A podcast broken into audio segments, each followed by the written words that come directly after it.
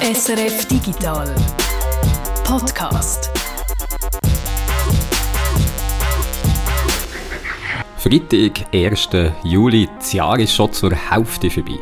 Unglaublich schnell wieder gegangen, aber der Podcast hier, der fängt jetzt erst gerade an, der SRF Digital Podcast.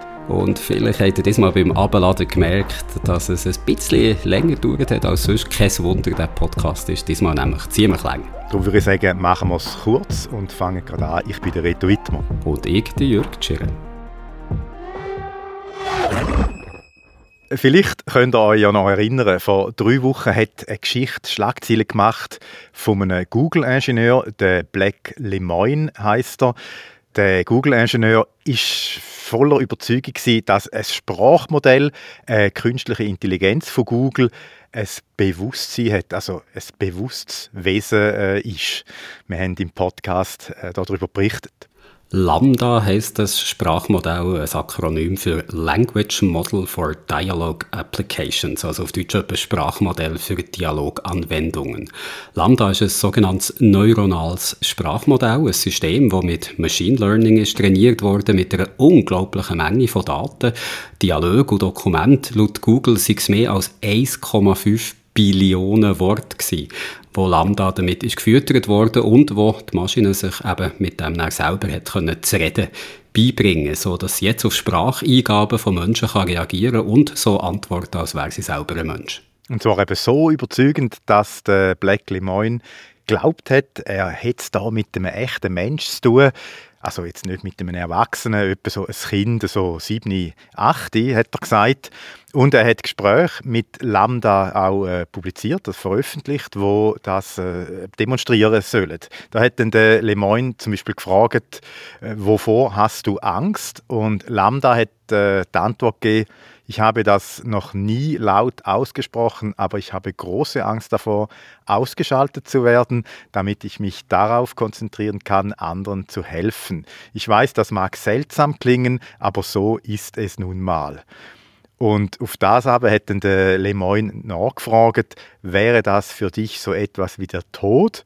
Und da ist dann die Antwort gekommen, es wäre für mich genau wie der Tod, es würde mich sehr erschrecken. Also da kann man wirklich das Gefühl haben, dass ich ein Denkenswesen mit Gefühl dahinter. Allerdings hat sich dann gezeigt, der Lemoyne hat die Gespräche mit Lambda nicht eins zu eins wiedergegeben. Er hat zum Beispiel Antworten aus verschiedenen Gesprächen, die er mit dem System hat geführt, zu einer einzigen, viel kohärenteren Antwort verdichtet und er hat auch Stellen gestrichen, wo Lambda so vom Thema ist abgekommen, sodass das Endresultat näher ein bisschen mehr danach hat ausgesehen, als ob da eine Maschine mit Bewusstsein hat geantwortet, als das in Wirklichkeit ist der Fall gewesen.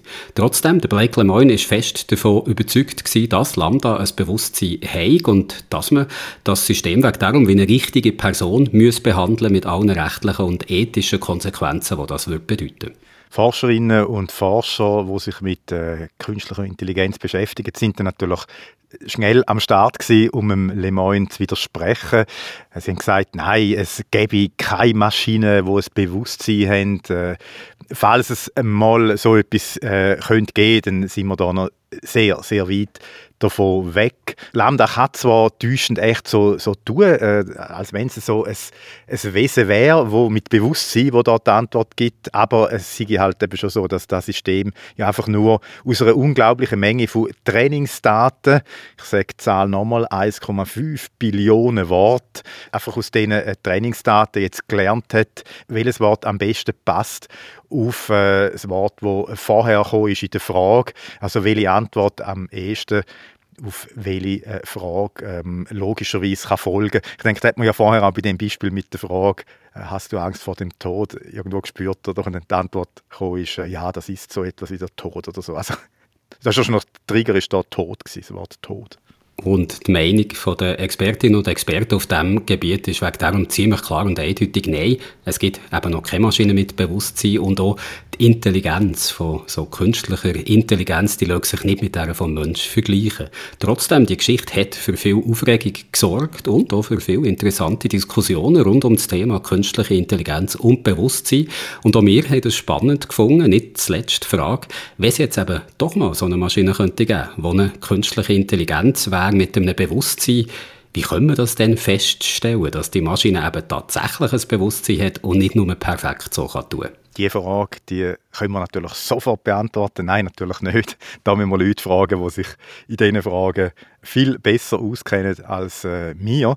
Also NeuroinformatikerInnen, Philosophen, EthikerInnen, die beschäftigen sich intensiv mit Sachen wie Intelligenz und Bewusstsein. Und da haben wir uns gesagt, ja, fragen wir doch einfach Neuroinformatiker, Philosophinnen und Ethiker, was sie von dieser Geschichte halten rund um den Black Lemoyne und ob sie denken, ob eine Maschine irgendwann einmal ein Bewusstsein kann haben und ja, dann natürlich die Frage, wie würden wir das merken? Und für das habe ich mit vier Leuten geredet. Mit dem Sven Nieholm, er ist Ethiker. Mit dem Walter Zimmerli, er ist Technikphilosoph. Mit dem Benjamin Greve, er ist Neuroinformatiker. Und noch mit der Leonie Sengo, sie ist Philosophin, die sich vor allem so mit Technologie, Ethik beschäftigt.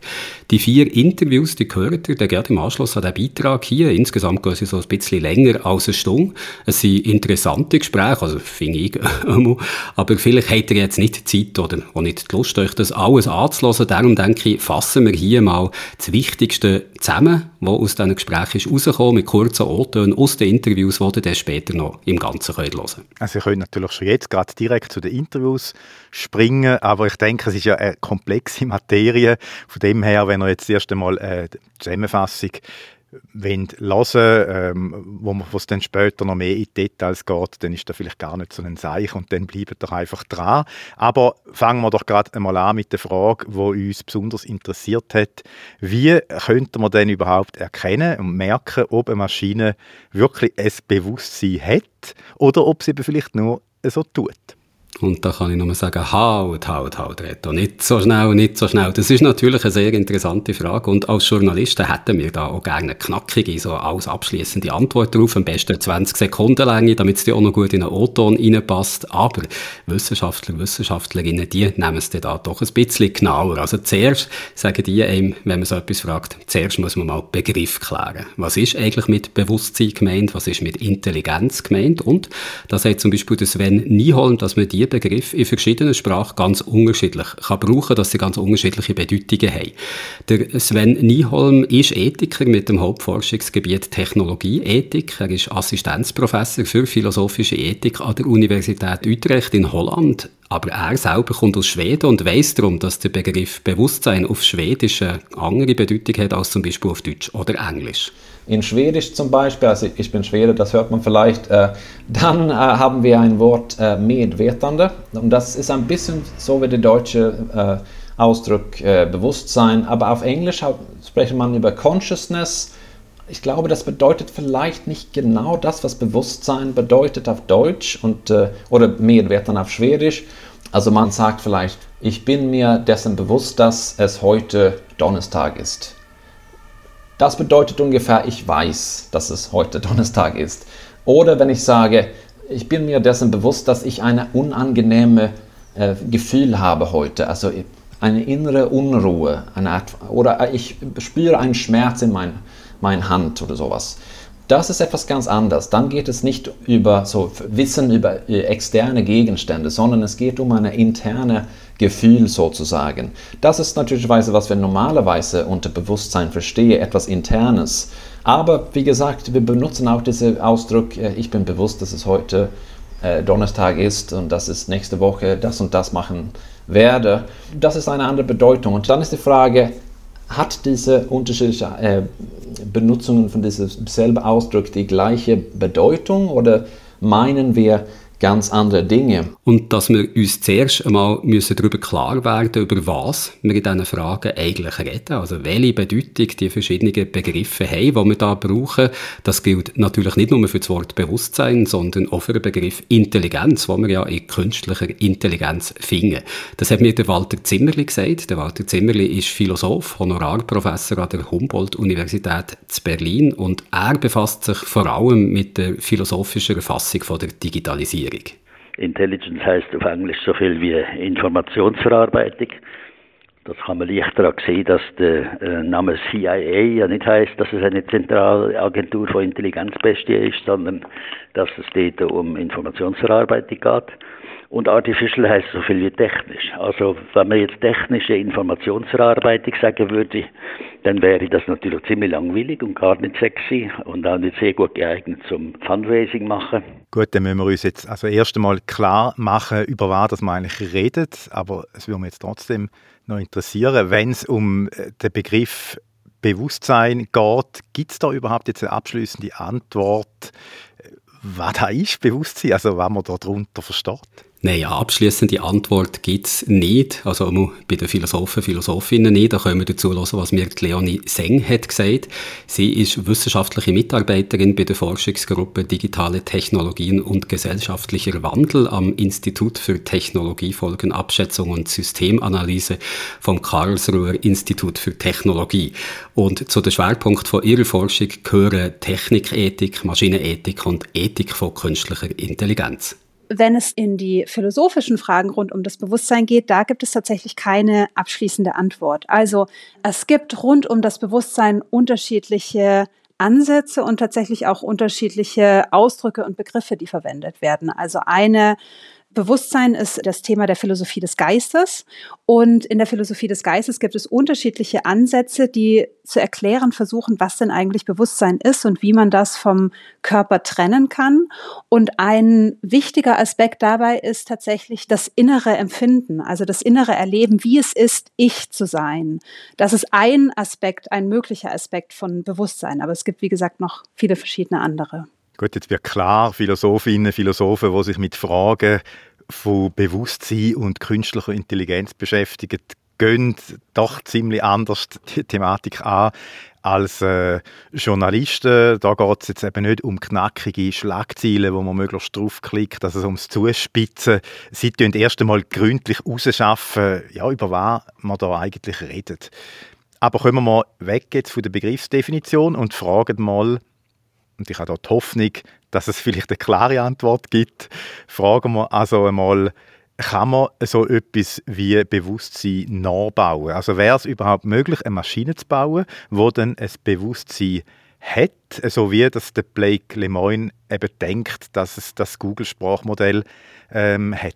Also es tut mir leid, ich muss deine Hoffnung auch ein bisschen enttäuschen. Auch da gibt es nicht die eine klare, abschließende Antwort. Aber die Leonie Seng hat mir gesagt, es gäbe schon Theorien, die davon ausgehen, dass das möglich ist, dass man ein Bewusstsein ihrer Maschine kann anbauen kann. Allerdings nur solange die Annahme stimmt, dass man alles Geistige in irgendeiner Form auch in die physikalische Welt kann übertragen Es gibt durchaus Ansätze, das findet man zum Beispiel in vielen aktuellen neurowissenschaftlichen Positionen, die Idee, dass man Gedanken, Überzeugungen, Vorstellungen, Bewusstsein letztendlich im der physikalischen Beschaffung von Menschen wiederfindet. Also ganz oft liest man ja auch, wo ist der Glaube von Menschen im Gehirn verortet, in medialen Darstellungen beispielsweise. Also diese Ansicht gibt es schon und demnach könnte man auch die Theorie aufstellen, zu sagen, naja, wenn ich es jetzt schaffe, dieses, diese physikalische Beschaffenheit von Menschen irgendwie so umzusetzen in Maschinen, dann könnte es durchaus möglich sein, dass diese auch bewusst sein haben können oder bewusst sein können, sofern man eben diese Grundvoraussetzung akzeptiert, dass alles Geistige in irgendeiner Form sich im Physikalischen wiederfinden kann. Aber der Sven Nieholm wendet ein, dass so eine Maschine dann wahrscheinlich trotzdem ganz anders gebaut wäre als der Mensch, dass sie nicht ein Hirn hat wie wir und den Körper wie wir und dass sich wegen darum auch ihr Bewusstsein von dem von uns würde unterscheiden Wenn es um Maschinen geht oder KI-Systeme, dann gibt es dort kein menschliches Gehirn, kein Nervensystem. Und deshalb hat man, hat man dort nicht die gleichen Gründe zu glauben, dass es mindestens eine ähnliche Art von Bewusstsein da gibt bei diesen KI-Systemen oder Maschinen. Und da kann ich jetzt zum Benjamin Greve überleiten. Er ist jemand, wo ich auch noch über das Thema künstliche Intelligenz und Bewusstsein habe können reden damit. Der Benjamin Greve ist Professor für Systems and Circuits Neuroinformatics. Das kann ich jetzt wirklich nicht auf Deutsch übersetzen. Er arbeitet am Institut für Neuroinformatik an der ETH Zürich. Neuroinformatik ist eine Disziplin, die Neurobiologie und Informatik zusammenbringt, die schaut, wie Informationen in biologischen neuronalen Systemen werden verarbeitet und und wie sich das in technische Systeme übertragen können. Und der Benjamin Greve sagt, dass sich die Art, wie der Mensch lernt, dass die sich grundsätzlich von dem unterscheidet, wie ein Sprachmodell wie Lambda zum Beispiel trainiert wird. Man muss sich bei solchen Systemen natürlich im Klaren sein, wie die trainiert werden. Ja, und die werden ja gerade auch die Sprachmodelle trainiert auf zum Teil riesigen Textdatenmengen aus dem Internet. Ich glaube, zum Teil wird da sogar das gesamte Internet runtergeladen. Ja, und was diese Modelle dann lernen, ist, die lernen, schau dir mal diesen Satz hier an, ja, und dann sag mir mal, was das nächste Wort ist. Ja, und das lernen die eigentlich nur, immer das nächste Wort rauszugeben. Und dann gibt man ihnen wieder die, dieses, diesen Satz plus das nächste Wort und sagt, was ist denn jetzt das nächste Wort? Und diese Modelle lernen quasi statistisch, was ist denn jetzt, welches Wort hat dann die höchste Wahrscheinlichkeit hier hinzukommen und dann setzen sie das nächste Wort ein. Ich denke, dass, dass, dass Menschen anders lernen. Wir lernen nicht nur mit Text, ich zum Beispiel habe nicht das ganze Internet gelesen. Ich weiß nicht, wie es dir geht. Also ein System wie Lambda ist sicher ein sehr Satzsystem, oder? Es ist vielleicht mit viel mehr Daten gefüttert worden, als ein Mensch in seinem ganzen Leben könnte lernen. Aber gleich, es weiß eben nicht mehr über die Welt als ein äh, Mensch, der äh, die Welt ganz anders kennenlernt. Genau, der Benjamin Greve sagt, dass es eben nicht auf die reine Datenmenge ankommt, wenn es darum geht, die Welt zu begreifen. Ich habe ein besseres Verständnis, wie die Welt funktioniert, wie sich bestimmte Sachen, wie sich Hund und Katze zueinander verhalten, ja, als dieses Netzwerk, das sie bei Google trainiert haben, weil es eben nur auf Daten, auf diesen Text- und Bilddaten trainiert wurde und nie überhaupt mit einer Katze oder einem Hund, sage ich mal, interagiert hat. Ja, es ist nie Auto gefahren, es hatte nie Schmerzen, es hat keine Emotionen. Das heißt, all diese Sachen kann das Netzwerk eigentlich gar nicht nachempfinden oder verstehen. Und daher wäre ich vorsichtig davon, schon von Consciousness oder davon zu sprechen, dass das vielleicht dem Menschen ähnlich ist, weil diese Netzwerke für mich eher eine, eine, eine sehr High-Level-Statistik machen, anstatt wirklich zu verstehen, wie die Welt funktioniert. Und gerade an den Fehlern, die anscheinend intelligente Systeme so machen, dass sie eben, wie gesagt, so an Kohärenz verlieren, je länger ein Text wird, den sie müssen generieren müssen, gerade an solchen Fehlern zeigt sich, sagt Benjamin Greve, dass solche Systeme die Welt eben nicht wirklich verstanden haben, dass sie nicht eine allgemeine Intelligenz haben, wie wir Menschen, sondern dass man im Fall von dieser Maschinenintelligenz einfach nur von einem sehr engen Rahmen kann ausgehen kann, wo die Intelligenz darauf zutrifft, also auf eine bestimmte Arbeit oder Aufgabe. Und was haben die Expertinnen und Experten, mit denen du geredet hast, gesagt auf äh, die Frage, ob es dann einmal möglich sein könnte, ein System zu bauen, eine künstliche Intelligenz, wo eben äh, so eine allgemeine Intelligenz hat, wie wir sie haben, wo dann auch ein Bewusstsein hat, also nicht nur von der Welt, sondern eben auch tatsächlich von sich selber? Also ganz allgemein können sich die meisten, die ich jetzt mit ihnen geredet habe, schon vorstellen, dass man so etwas irgendwann bauen könnte. Aber, sagt zum Beispiel Sven Nieholm, so ein Bewusstsein wird sich dann eben trotzdem noch von dem vom Menschen unterscheiden. In der Zukunft äh, werden es, äh, wird es sicherlich eine Art von künstlichem Bewusstsein geben, würde ich sagen. Aber äh, wird das eine menschenähnliche Art von Bewusstsein werden? Dazu bin ich mehr skeptisch gegenüber dieser Idee, aber dass es irgendeine Art von Bewusstsein in Maschinen in der Zukunft möglich ist, dann würde ich sagen, ja. Also hängt natürlich weiß ab von davon, was wir unter Bewusstsein verstehen. Und es gibt gewisse Definitionen von Bewusstsein, wo wir vielleicht sogar heute sagen können, dass äh, Maschinen bewusst sind. Aber dann geht es nicht um diese Arten von innere Gefühle oder äh, Sinnesstimmungen und so weiter. Dann hat es mehr mit eine Art von Bewusstsein von Gegenständen äh, außerhalb uns selber zu tun. Und der Benjamin Greve von der ETH Zürich meint, dass wir mit den Technologien von künstlicher Intelligenz, so wie wir sie heute haben, dass man da vielleicht so in einer Art Sackgasse gelandet. Also, dass man besser nochmal grundsätzlich sollte überdenken welches der beste Weg wäre, so eine tatsächlich intelligente Maschine können zu schaffen, wie man die müsste trainieren, damit sie dann eben ein grundsätzliches Verständnis von der Welt hat, dass sie die grossen Konzepte begreift und nicht einfach nur wie so eine Art Papagei das wiedergeht, was sie in den Trainingsdaten hat gelernt. Also was sie hat gelernt, was die wahrscheinlichste Abfolge ist, wenn sie Wort für Wort eine Antwort auf eine Frage zusammensetzt, ohne dass sie die Frage selber überhaupt richtig begriffen hat. Es gibt erste Stimmen auch von von den, den, den, Leaders of the Field, sage ich immer. Ja, da gibt es ja so zwei, drei äh, äh, Leute, die da dieses Feld quasi, sage ich mal, gegründet haben mit dem Deep Learning und Backpropagation Learning und so weiter. Und selbst die sind mittlerweile der Meinung, man sollte eigentlich nochmal alles, was man bisher geschafft hat, quasi äh, vergessen und eigentlich nochmal von vorne anfangen. Man sollte grundlegend lernen, in neuronalen Netzwerken, das hat eigentlich alles mit, mit artifiziellen oder, oder, oder biologisch plausiblen neuronalen Netzwerken zu tun. Man sollte Grund, wir sollten grundlegend nochmal die Lernmechanismen überdenken. Nicht nur, wie wir, wie wir lernen, also ähm, was wir in diese Netzwerke reingeben und was rauskommen soll, sondern auch die Lernprozeduren. Ja, welche Lernregeln haben die Neuronen in diesem Netzwerk? Wo, wie sind die Signalwege? Wie sind die geroutet und so weiter? Und das Problem ist, dass die Leute, und das ist natürlich ein wichtiger Schritt, die haben schon erkannt, wir brauchen was anderes, wir stecken quasi fest mit unseren Standardmethoden, aber im Moment weiß noch keiner so richtig, was denn die Alternativen sind und wie die konkret aussehen. Oh, das tönt jetzt aber ziemlich nüchterner, äh, wie wenn man sonst so äh, hört über die künstliche Intelligenz oder liest. Da gibt es ja dann immer wieder so Bericht, Meldungen, der Durchbruch steht jetzt gerade bevor oder ein System ist schon fast so intelligent wie der Mensch oder ja, schon bald dann intelligenter wie der Mensch. Ja, und das ist ja im Fall von Blake Lemoine so eigentlich, wo äh, eben meint, dass äh, Googles Sprachmodell intelligent ist. Auch der kann man sagen, so eine Meldung wie die jetzt rund um Blake Lemoine, das ist auch gute PR für Firmen wie Google, die sich mit künstlicher Intelligenz beschäftigen, weil man dann eben das Gefühl hat, oh, heute schon fast alles möglich, äh, die Maschinen stehen schon kurz davor, so intelligent zu wie die Menschen oder ist sogar schon.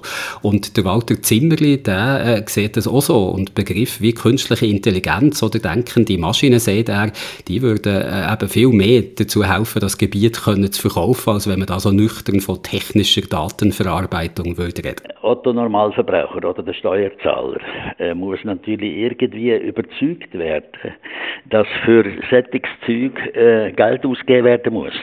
Und das kann man mit ähm, technischer Datenverarbeitung eben nicht machen, weil das gibt es überall. Aber mit denkender Maschine und so, mit so einem mythischen Charakter kann man die Leute dann eben hinter dem Ofen äh, hervorlocken. Das ist gar keine böse Absicht, das ist Antragsrhetorik, die muss bei jeder Forschung muss die beherrscht werden, man muss irgendetwas finden, was dann dazu führt, dass man eben sagt, das ist eine spannende Sache und da müssen wir jetzt investieren. Dann nehmen wir doch jetzt zum Schluss gleich einmal an, wir hätten jetzt eine Maschine gebaut, die wirklich ein Bewusstsein hat, so wie der Blake Lemoine da eben angenommen hat, dass es eben schon der Fall äh, sei. Und der Lemoine hat ja dann auch wählen, dass wir der Maschine, also dem äh, Lambda-Sprachmodell, auch dann gewisse Rechte äh, eingestehen. Weil eben das System ein Denkenswesen mit Bewusstsein und auch Gefühl äh, sei. Also eigentlich eine, Person äh, wie du äh, und ich. Bei Lambda stimmt das eher nicht, aber nehmen wir jetzt eben mal an, es gäbe so eine Maschine, was müsste man denn machen? Also welche ethischen und rechtlichen Verpflichtungen hätten wir gegenüber so einer intelligenten Maschine, die ein Bewusstsein hat?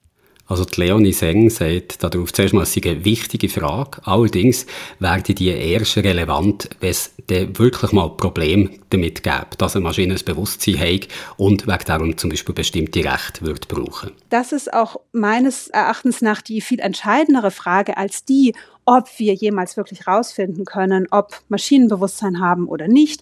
Die Frage ist, wie gehen wir damit um, wenn wir davon ausgehen würden, dass wir technischen Systemen einen ähnlichen Status zuschreiben können wie Menschen auch. Und das wiederum ergibt sich aus meiner Sicht nur dann, wenn tatsächlich Konfliktfälle auftreten. Also man denke zum Beispiel an, wenn man im Freibad ist oder im Schwimmbad, ist jetzt gerade auch schönes Wetter, dann sieht man ja oft dieses Schild nicht vom Beckenrand einspringen. Und dieses Schild war nicht von Anfang an da, sondern es gab zuerst diese Situation, dass Menschen geschwommen sind, dann sind Leute von der Seite reingesprungen und dann hat man gemerkt, okay, ist keine gute Idee, also müssen wir da ein Schild aufstellen. Und ähnlich ist es auch mit Konfliktfällen, sei es jetzt im Bereich der Ethik oder im Bereich des Rechts. Erst dann, wenn wir Konflikte haben, wird überhaupt die Frage relevant, ähm, definieren zu müssen, was ist denn Bewusstsein, was ist eine Person, wem können wir Verantwortung zuschreiben, wem können wir gewisse Rechte und Pflichten zuschreiben.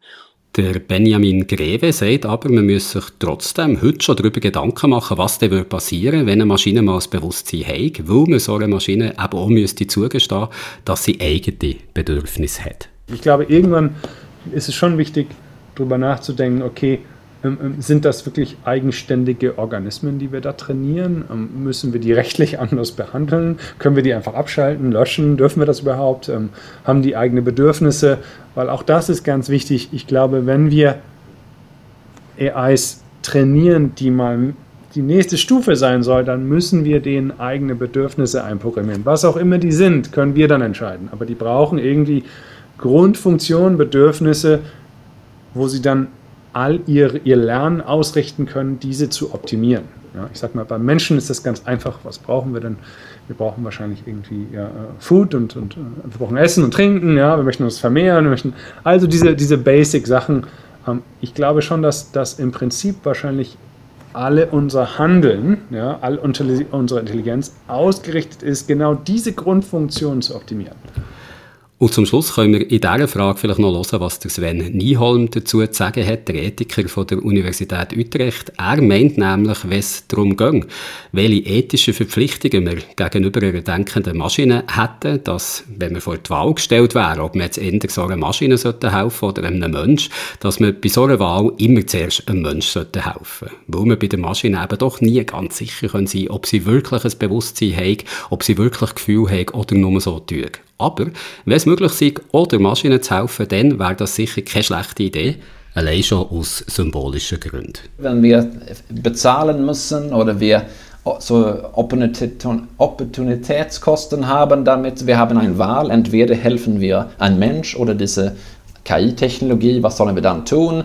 Ich würde dann sagen, dass besser äh, die Menschen zu helfen in erster Stelle, aber wenn man Zeit haben und äh, das nicht so viel kostet, dann eventuell sollen wir auch dann eine so eine menschenähnliche Maschine äh, gut behandeln.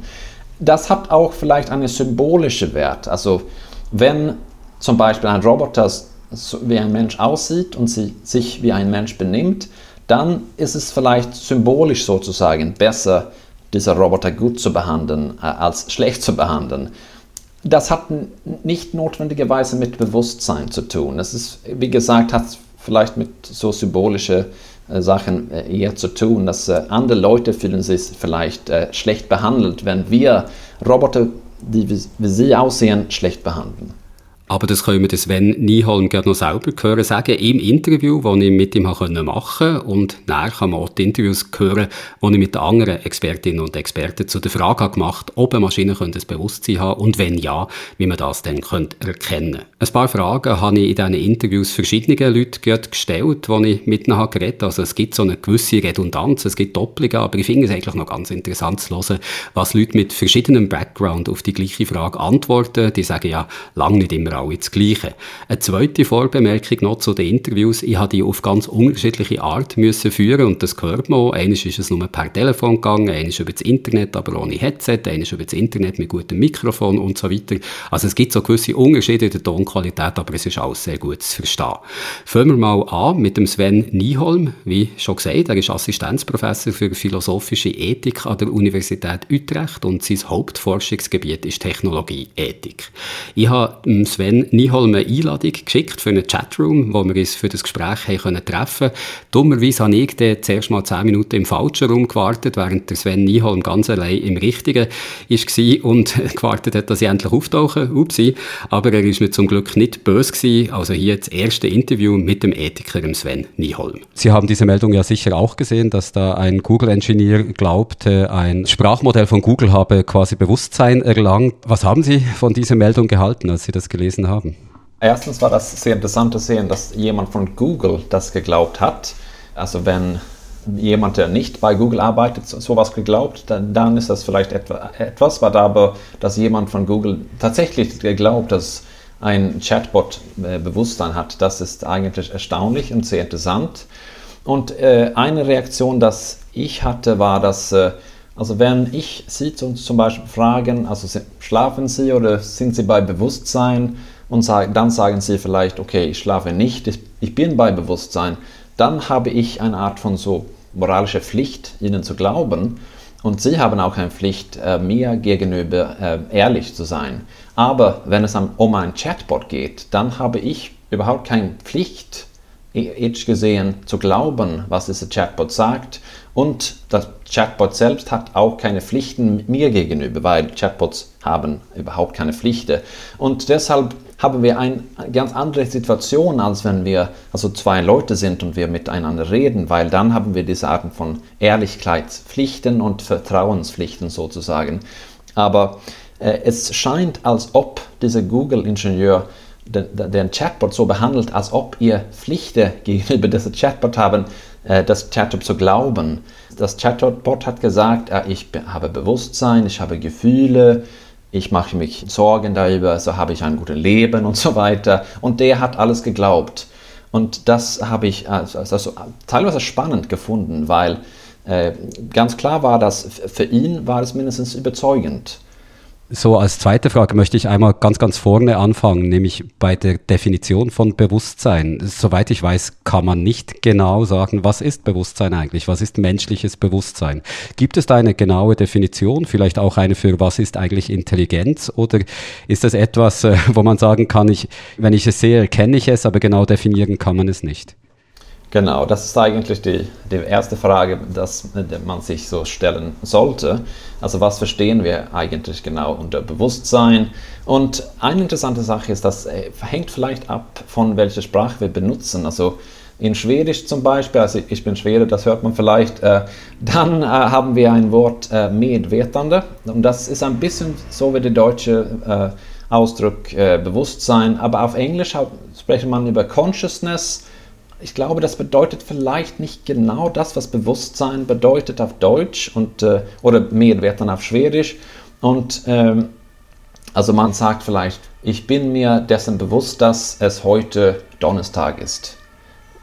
Das bedeutet ungefähr, ich weiß, dass es heute Donnerstag ist. Oder wenn ich sage, ich bin mir dessen bewusst, dass ich eine unangenehme äh, Gefühl habe heute. Also eine innere Unruhe eine oder ich spüre einen Schmerz in mein, meiner Hand oder sowas. Das ist etwas ganz anderes. Dann geht es nicht über so Wissen über äh, externe Gegenstände, sondern es geht um ein interne Gefühl sozusagen. Das ist natürlich, was wir normalerweise unter Bewusstsein verstehen, etwas Internes. Aber wie gesagt, wir benutzen auch diesen Ausdruck, äh, ich bin bewusst, dass es heute äh, Donnerstag ist und dass es nächste Woche das und das machen werde, das ist eine andere Bedeutung. Und wir sagen, ich, ich bin mir bewusst und das, das und das so. Äh, und dann ist die Frage, hat diese unterschiedliche äh, Benutzungen von diesem selben Ausdruck die gleiche Bedeutung oder meinen wir ganz andere Dinge? Also es könnte sein, dass eine äh, künstlich intelligente, aber was weiß ich, selbstfahrende Auto äh, ist vielleicht eventuell äh, sich äh, dessen bewusst, dass es steht jemand an der Straße. Und es muss, muss entweder abbiegen oder bremsen oder sowas, sonst passiert was, was Schlechtes. Aber wenn man das sagt, dann denkt man nicht, okay, das ist selbstfahrende Auto, hat so ein inneres Gefühl, äh, fühlt sich vielleicht unruhig, dass etwas Schlimmes passieren würde. Äh, so, ja, also es hängt ab ein bisschen von dem Kontext, wann benutzen wir diese Ausdrücke und was äh, meinen wir. Äh, und ich denke äh, tatsächlich, dass genauso äh, wie Sie gesagt haben, ist, gibt es eine Benutzung von das Wort Bewusstsein, das so, man kann das nicht weiter erklären. Also wir, wir wissen, was wir meinen und wir verstehen, denken wir, was das heißt, aber es ist vielleicht auch ein bisschen so wie Philosophen sagen manchmal, wir wissen alle, was Zeit heißt, aber wenn jemand uns fragt, das zu erklären, dann wissen wir nicht länger, was wir unter Zeit verstehen. Äh, das ist ein grundlegender Begriff und wir äh, machen uns Gedanken über andere Sachen, weil wir diese grundlegenden Begriffe haben. Und so ist es vielleicht auch bei Bewusstsein. Das ist von uns etwas Grundlegendes und wir verstehen, was wir meinen, aber wir können das nicht äh, eigentlich weiter erklären. Also wir können sagen, es hat mit inneren Gefühlen, Stimmungen zu tun dann wäre jetzt die Anschlussfrage, also wir können das Bewusstsein nicht genau erklären oder nicht genau definieren vielleicht. Wir haben aber alle oder wahrscheinlich die meisten von uns das Gefühl, dass wir ein Bewusstsein haben. Weiß man denn, wie das das menschliche Bewusstsein entsteht? Also gibt es dazu irgendwelche Theorien? Oh, es gibt viele Theorien, aber gibt es gute Antworten und gute Theorien? Das ist eine andere Frage. Also äh, ein sehr bekannter Philosoph, äh, David Chalmers, spricht über, was er the hard problem of consciousness nennt, also das richtig schwierige Problem. Äh, und das ist genau das zu erklären. Wie kommt es, dass, also wir haben ein Nervensystem, wir haben ein menschliches Gehirn, ein Körper und so weiter und plötzlich haben wir auch diese innere Bewusstseinszustände. Und wie kommt das und warum ist es so? Er meint, das ist eine hard problem, wie er sagt, eine schwierige Problem und wir, können das nicht erklären. Es gibt andere Hirnforscher und Philosophen, die sagen, Philosophinnen, die sagen, naja, das ist, ist kein schwieriges Problem, weil Bewusstseinszustände sind einfach äh, Gehirnzustände. Aber die meisten von uns denken, dass es gibt einen Unterschied zwischen so physikalische, biologische Zustände und die innere, sozusagen mentale Zustände. Und dann, äh, ja, das zu erklären, ist wirklich eine Herausforderung ich kann ja nicht in Ihren Kopf hineinsehen, also ich kann nicht wissen, was Sie für ein Bewusstsein haben und Sie wahrscheinlich auch nicht, was meines ist. Ist es naheliegend zu denken, dass alle Menschen ungefähr das gleiche Bewusstsein haben oder könnte es sein, dass sich Bewusstseins, ich sage es jetzt mal in der Mehrzahl, voneinander unterscheiden? Ja, eine sehr gute Frage. Also wir haben mindestens alle eine ähnliche Art von Gehirn und ähnliche Arten von Nervensystemen sozusagen. Aber wenn es um Maschinen geht oder KI-Systeme, dann gibt es dort kein menschliches Gehirn, kein Nervensystem. Und deshalb hat man, hat man dort nicht die gleichen Gründe zu glauben, dass es mindestens eine ähnliche Art von Bewusstsein da gibt bei diesen KI-Systemen oder Maschinen. Aber das ist eine sehr gute Frage. Es gibt vielleicht Bewusstseins, wie Sie gesagt haben. Ähnliche, aber nicht gleich vielleicht. Sie haben jetzt das menschliche Hirn angesprochen und äh, also wir sind weit, weit weg davon, das äh, genau zu begreifen, aber rein theoretisch sollte es ja eigentlich möglich sein, das menschliche Gehirn nachbauen zu können mit all den Verknüpfungen, die da drin sind.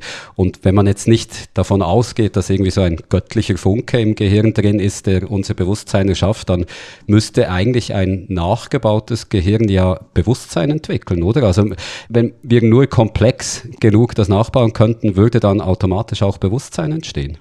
Eine sehr interessante Frage und es gibt auch äh, ein Forschungsfeld, der auf Englisch heißt es äh, Neuromorphic Technology oder Neuromorph Technologien oder sowas. Und da ist äh, tatsächlich die Idee, dass wir versuchen, äh, das menschliche Gehirn nachzubauen, äh, ähnliche Prozesse zu erschaffen in, in, Maschinen oder Computers. Aber im Moment glaube ich, dass es hat schon ein bisschen angefangen, aber ist nicht besonders weit. Aber wenn es immer noch Menschen gibt in 100 Jahren oder 200 Jahren, dann können wir vielleicht äh, das Gehirn nachbauen. Und dann denke ich, gibt es eigentlich keine prinzipielle Gründe, warum es nicht möglich wäre, äh, eine, ja, eine künstliche Gehirn zu bauen. Aber äh, das Gehirn äh, ist sehr, sehr kompliziert, äh, eine der kompliziertesten Sachen der Welt sozusagen. Und äh, das nachzubauen, ist wirklich äh, eine große Herausforderung. Ich möchte wieder auf mein Ausgangsinteresse eigentlich an diesen Fragen zurückkommen, nämlich dass dieser Ingenieur gesagt hat, uh, dieses Sprachmodell hat Bewusstsein erlangt. Wie gesagt, wir sind weit weg davon, dass so etwas wirklich passieren könnte, aber wenn es jetzt einmal wäre, wie würde man denn feststellen bei einer Maschine, ob die Bewusstsein hat? Es gibt den Turing-Test, aber das äh, besteht eigentlich so ein Sprachmodell vielleicht fast schon. Also es könnte einem Menschen vormachen, dass es ein anderer Mensch ist. Ich denke, der Turing-Test allein würde nicht genügen, um sagen zu können, diese Maschine hat Bewusstsein, oder? Ja, ich äh, würde sagen, dass also die Tests, die wir benutzen können, um zu gucken, ob Menschen bewusst sind, äh, sind nicht gut genug für äh, diese neue Arten von Fälle, weil, also wie gesagt, also wenn ich zum Beispiel Sie fragen, wenn Sie sagen, ja, ich bin bewusst, dann habe ich eine Pflicht, Sie zu glauben, aber wie gesagt, wenn ich ein KI-System fragt, sind Sie bewusst dann und er sagt ja, dann habe ich keine Pflicht, diese KI zu glauben. Oder wenn ich gucke, hat dieses KI-System ein Gehirn, ein Nervensystem von einer menschenähnlichen Art und es das nicht hat, dann habe ich nicht diese Arten von so, sozusagen biologische Gründe äh, zu glauben, dass diese KI-Agenten oder was weiß ich äh, Bewusstsein haben. Dann brauchen wir eine andere Art von Test. Also man kann auch ein Mensch bei der Hand nehmen und seine Hand drücken und fragen, also wie fühlt sich das sich an? Ist das ein bisschen unangenehm und so weiter? Und das könnte man vielleicht mit einem äh, Roboter machen auch, aber wie, dann hat man immer noch dieses Problem, soll man der, den Roboter glauben, wenn der sagt, okay, dass ich fühle ein gewisses äh, ja, Druck in meiner Hand oder was in meiner Roboterhand. Äh, also wir brauchen eventuell eine neue Art von Test. Also man könnte vielleicht denken, dass man hat eine Art von so, äh, äh, was heißt es, uh, Human-Machine Interface. Äh, also Elon Musk spricht über seine Idee von Neuralink, eine Art von Zusammenkopplung von unserem Gehirn und einer Technologie. Und dann könnte es eventuell sein, dass man eine Art von direkte Kopplung zwischen unserem Gehirn und dieser Technologie haben. Aber dann hat man auch so ist das wirklich ein guter Grund zu glauben, dass diese Technologie selbst einen Bewusstseinszustand hat oder nur, dass ich das habe? Naja, keine Ahnung. Was ich mindestens glaube, ist, dass wir brauchen eine neue Art von Test. Die Tests, die wir äh, benutzen, um zu gucken, wie sich andere Leute fühlen, sind nicht gut genug. Wenn es jetzt eine Maschine gäbe, einen Computer, der es wirklich perfekt versteht, menschliches Bewusstsein nachzuahmen, also vielleicht selber keines hat, aber es wirklich perfekt nachahmt, dann gäbe es für uns ja aber eigentlich gar keinen Unterschied mehr, oder? Also wo macht die Unterscheidung Bewusstsein, Nichtbewusstsein überhaupt noch Sinn, wenn das, was ich von der Maschine gespiegelt bekomme, in keinem Moment mich denken lässt, dass das jetzt etwas anderes ist, als ich im Kopf habe quasi.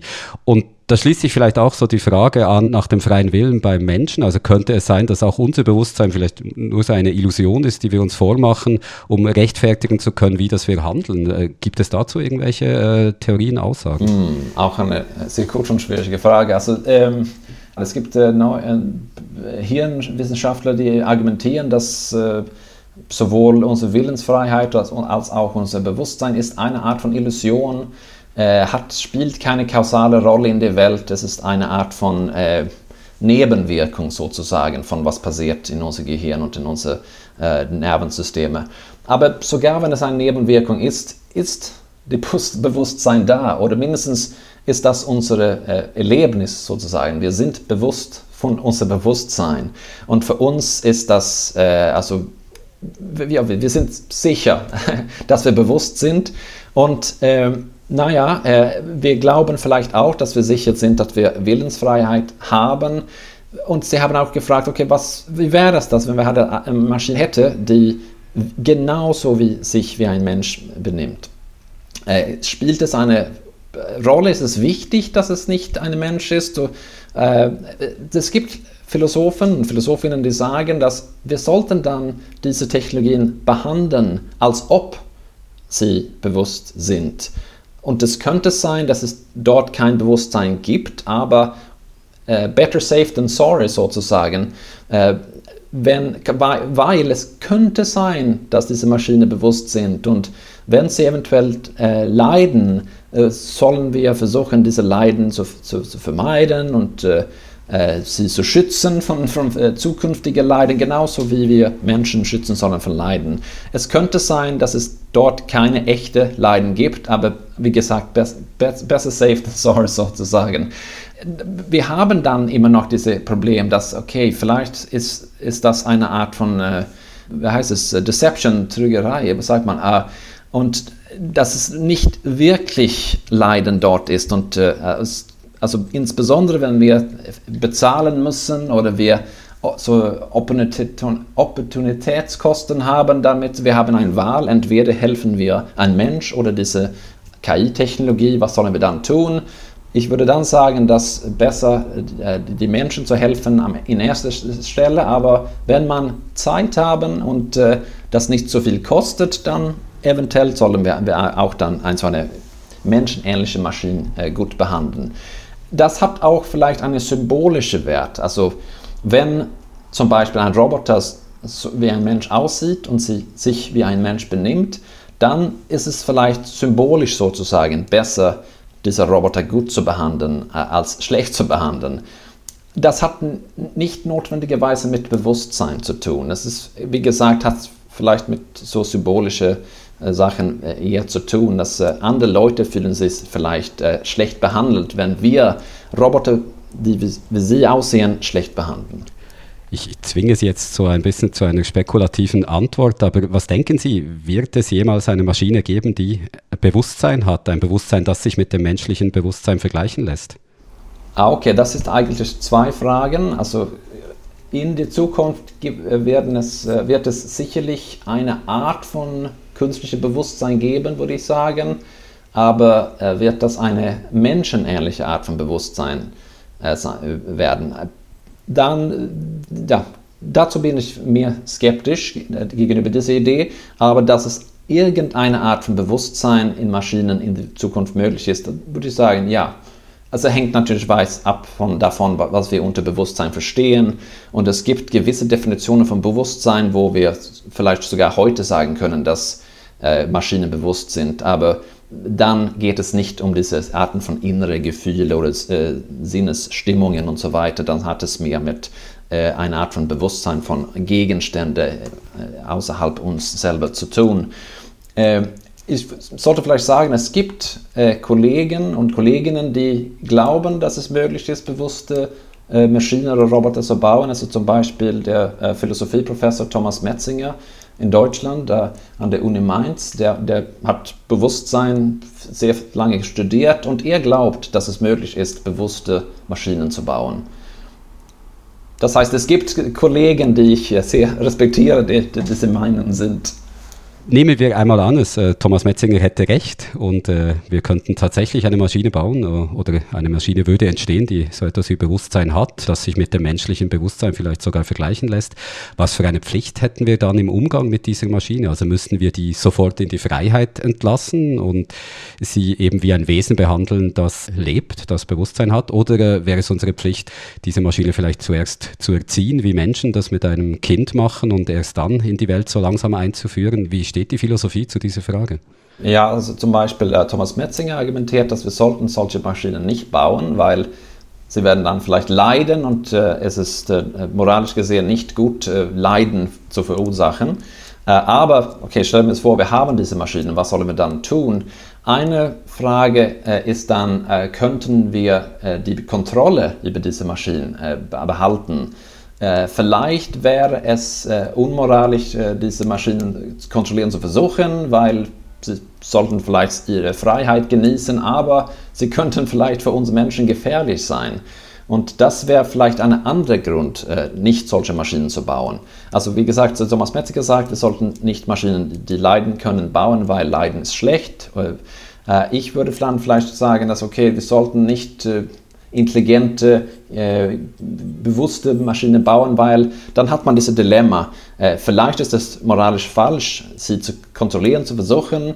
Äh, und sie sollen vielleicht äh, frei sein, genauso wie andere Lebewesen, aber sie sind vielleicht gefährlich und die Kontrolle über diese Maschinen zu verloren wäre vielleicht für uns gefährlich.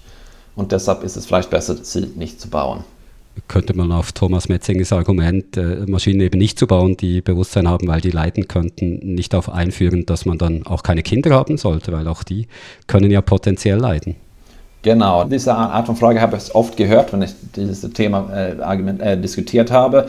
Ja, also gute Frage. Also es hängt vielleicht ab. Also es gibt einen Philosoph, äh, David Benatar, glaube ich, heißt der, der arbeitet in äh, Südafrika und der argumentiert, dass ja das Leben heißt Leiden und äh, Leiden ist schlecht und deshalb ist es eigentlich für uns alle schlecht, dass wir leben und es wäre besser, nie geboren zu sein. Das sind die Antinatalisten, glaube ich, oder? Genau, genau, genau. Andere Leute sagen dann, nein, ja, ja Leiden ist ein Teil des Lebens, aber wir haben auch äh, äh, Glück und wir haben Liebe, wir haben sinnvolle Aktivitäten und unsere Kinder können glücklich sein, äh, ein sinnvolles Leben haben und, und so weiter. Und deshalb ist das Leben eine Art von äh, ja, Gabe sozusagen. Es ist gut geboren zu sein und deshalb könnte man vielleicht auch sagen, dass ja, äh, es wäre schlecht oder vielleicht sogar unmoralisch, leidende, leidende Maschinen zu bauen. Aber wenn wir glückliche Maschinen bauen könnten, die sinnvolle Leben haben könnten, dann wäre das vielleicht nicht unmoralisch. Ich denke, das ist ein sehr schönes Schlusswort. Ich danke Ihnen ganz herzlich, Sven Hilm, dass Sie Zeit hatten für das Interview und bitte entschuldigen Sie noch einmal, dass ich Sie am Anfang so lange habe warten lassen. Sehr gerne. Als zweites konnte ich mit dem Walter Zimmerli reden. Er beschäftigt sich als Technologiephilosoph schon lange mit Fragen wie der künstlichen Intelligenz und der Digitalisierung. Und als erstes wollte ich von ihm wissen, wie er denn überhaupt dazu gekommen ist, sich für solche Fragen zu interessieren.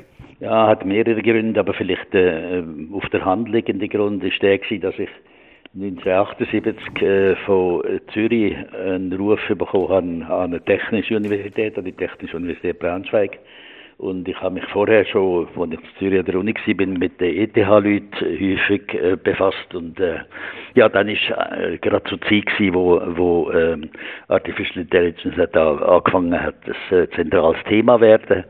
Wir haben ja äh, 1966, glaube ich, äh, ELISA gehabt, das äh, Programm, wo der Weizenbaum geschrieben hat, so ein äh, psychotherapeutisches Programm, wo große Wellen geworfen hat. Und dann nachher haben sie natürlich gesagt, jetzt muss der Philosoph da etwas sagen dazu, muss er sagen. Und dann habe ich ähm, auch einmal später, das ist dann allerdings äh, erst in den 90er Jahren, einen Reader bei Reklam gemacht, philosophische Probleme der künstlichen Intelligenz.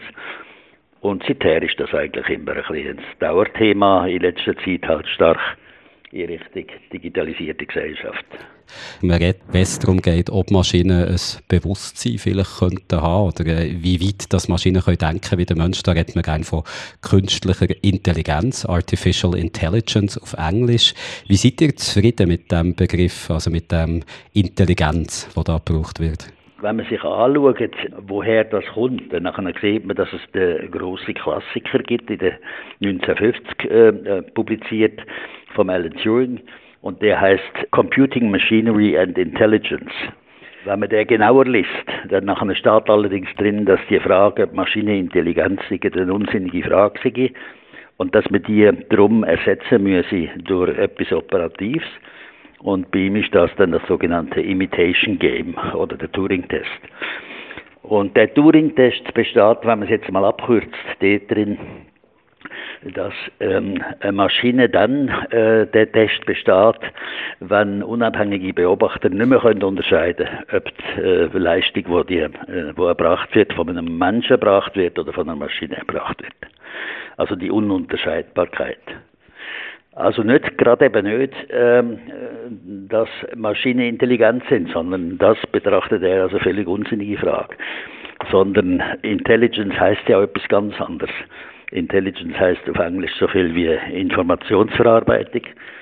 Das kann man leicht daran sehen, dass der äh, Name CIA ja nicht heißt, dass es eine Zentralagentur von Intelligenzbestie ist, sondern dass es dort um Informationsverarbeitung geht.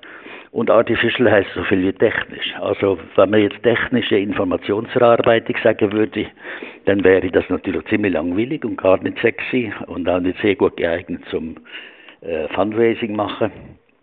Und darum hat, hat die Gründergeneration von dem, was wir heute Artificial Intelligence nennen, nämlich die McCarthy-Gruppe, die sich da äh, in den 60er Jahren in Dartmouth getroffen hat. Ich habe das dann gerne als die Dartmouth-Verschwörung bezeichnet. Die haben den Begriff gewählt, zum äh, Ausschalten, dass einige von den alten Herrschaften, wo das Themenfeld beherrscht haben, mit dabei wären. Und weil zu dem Thema Artificial Intelligence hat eben vorher noch niemand geschaffen gehabt. Und auf die Art und Weise hat man dann können den Mythos äh, äh, von der Dartmouth-Konferenz schaffen.